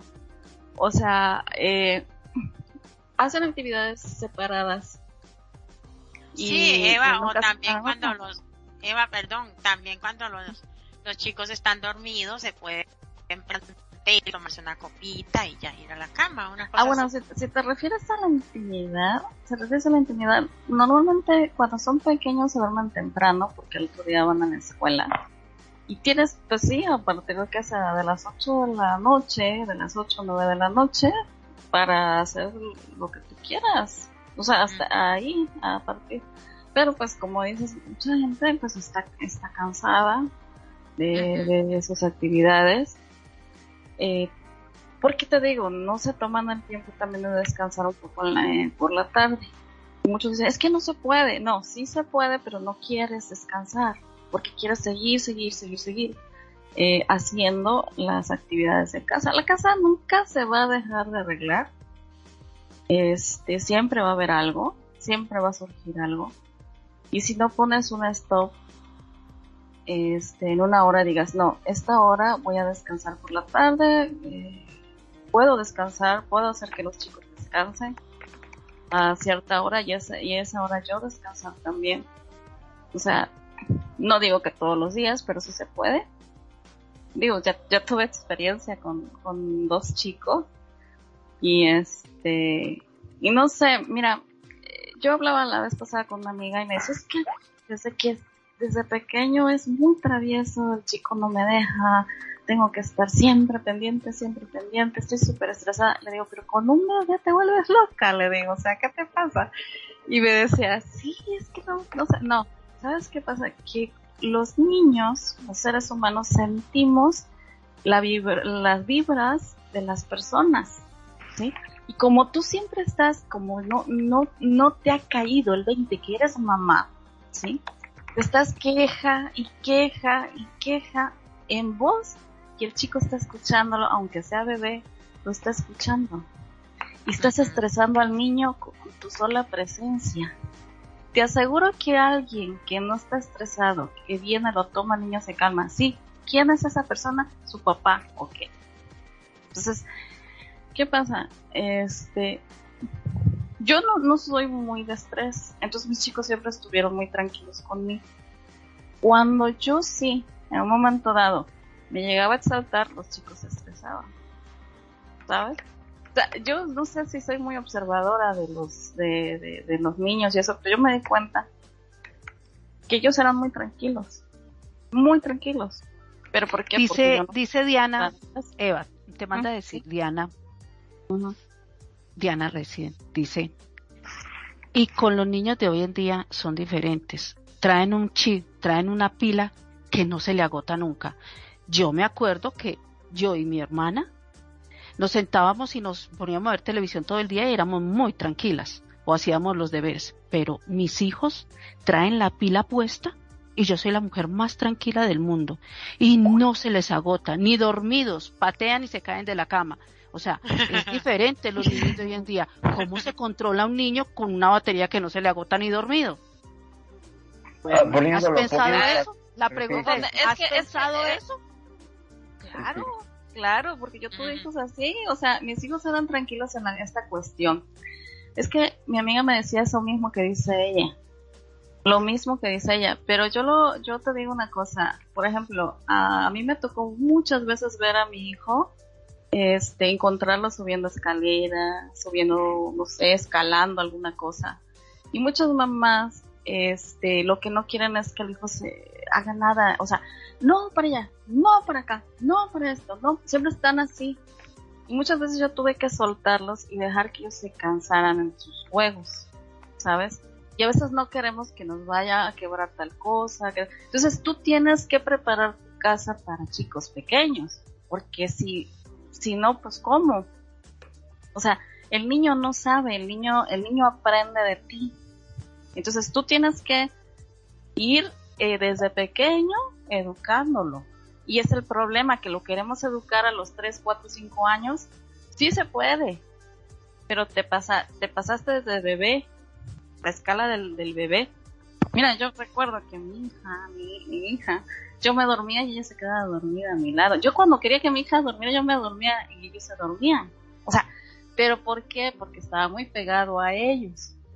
O sea, yo todavía no ansiaba, o sea, yo no, yo, yo me hice la idea de que tenía dos hijos que debía de, educarlos. ¿Cómo? Con mi ejemplo, más que con palabras. Muchas mamás están tensas todo el día. No esto, no el otro. Todo el no es, es, el, el, el, tema, ¿no? Entonces, ¿qué, ¿qué se te ocurre viendo al niño cómo es que puede hacer? Por ejemplo, a mi hija le gustaba pintar mucho. Entonces, tenía sus límites que eran su cuarto, le gustaba también eh, crear, eh, hacer vestiditos, cortar y costurar y hacer cosas. Y muchas mamás lo que dicen, no, no, ya tira O sea, eh, te digo, limitan mucho, así como limitan al papá para hacer cosas, no quieren que les hagan regaderas y cosas así. Entonces yo veía eso a mi amiga cuando yo estaba platicando con ella. Ay, Juanito, ya tiraste tal cosa. Ay, niño, que no sé qué sabes y lo querían tener en su cama, la cama, la cama de ella, al niño jugando. Imposible, no puedes tener al niño jugando en tu cama. O sea, el niño se puede caer de la cama. Tiene su cuna. Y fíjate, mis hijos siempre durmieron en sus cunas. Siempre durmieron en sus camitas y en sus cuartos. Y eso era y ellos siempre, fíjate, y, y no me lloraban. O sea, sí, sí, porque los educa, los educaste de esa manera. Ajá. Este, sí, eh, muy valiosos sus, aportes, pero ya nos tenemos que ir. Ya eh, estamos en tiempo. Sí, ya nos pasamos 17. Ah, que, muy bien, qué maravilla. Muy bien. 17 minutos, sí.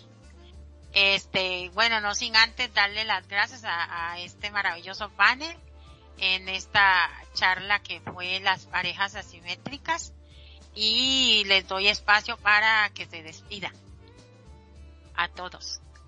Ok. Pues, pues no sé, tú decides qué orden, si no nos quedamos aquí. bueno, dale, dale. Este, bueno, pues muchas gracias por la invitación, mi queridísima Mariel, como todos los miércoles. Muchas, muchas, muchas gracias. Y bueno, ya nada más para cerrar, lo asimétrico se puede volver este complicado. Así que pues tratar de romper con la idea de buscar una simetría sino una igualdad. Y ya, muchas gracias, soy Perfidia, ya me voy. Bye. gracias Perfidia por estar y vamos con Eva, que tengo set ahorita a las 8. Sí, no, pues gracias por la invitación. Y nada, este, es, yo creo que aquí es darse cuenta, eh, primero, si tienes un problema, si está el abuso, ¿verdad? Pues reconocerlo. Reconocer antes que nada para poder actuar. Yo creo que eso es en todo. Cualquier eh, cuestión que nos pase en la familia, en el hogar, o, nosotros, pues tenemos que analizar y, ver qué situación tenemos. Y pues si tenemos un problema, reconocerlo. Mientras, pues no, no se puede hacer nada, ¿verdad? Mientras lo neguemos y prefiramos tener control sobre las situaciones, pues no se puede hacer nada. Así que un saludo y muchas gracias por la invitación. Espero que por lo menos algo haya sido de, de ayuda para todos nosotros. Claro, muchísimas gracias por, por siempre estar atenta y gracias de nuevo por este gran set de, de muebles que nos brindaste acá. Y Nani, ¿está Nani? ¿O se fue? Aunque, ah, por acá. Okay. mis aportes han sido poquiticos, pero muy buenas noches para todos. Gracias, gracias por por estar ahí pendientes y atentos a estos maravillosos programas. Mira Eva, besitos. Muchísimas gracias por tu colaboración hoy para el, bueno, estamos empezando con nuevos escenarios en la radio para ir también cambiando porque en la variación está el placer, dice el dicho. Ah.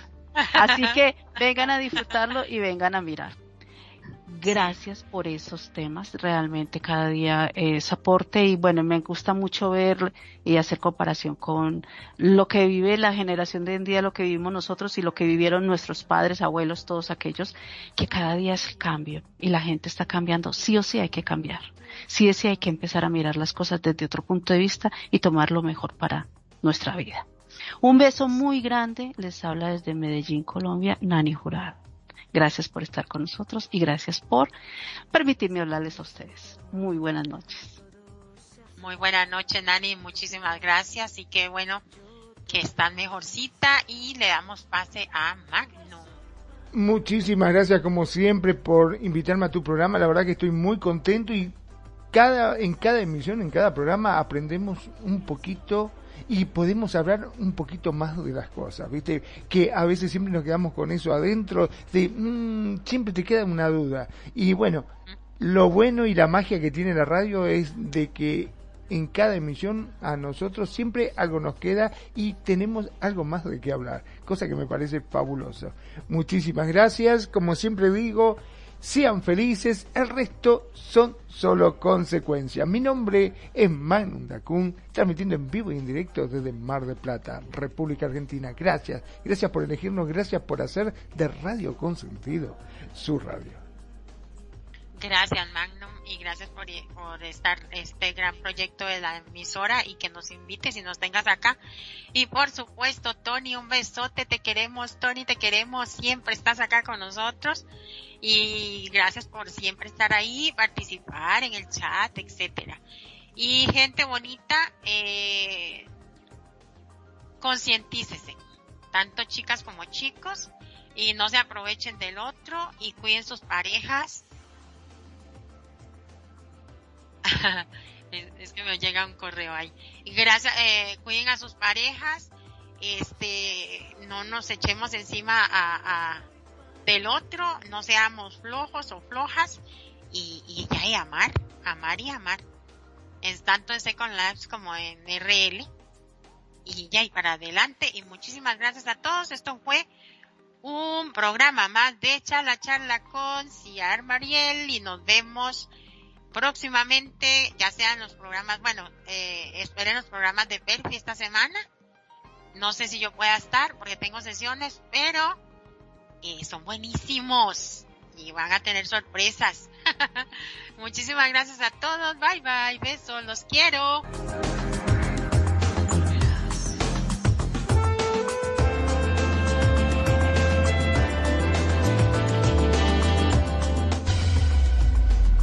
La buena música. Solo la puedes escuchar por aquí. Radio Consentido, consintiendo tus oídos. Tu mejor opción en radio por Second Life.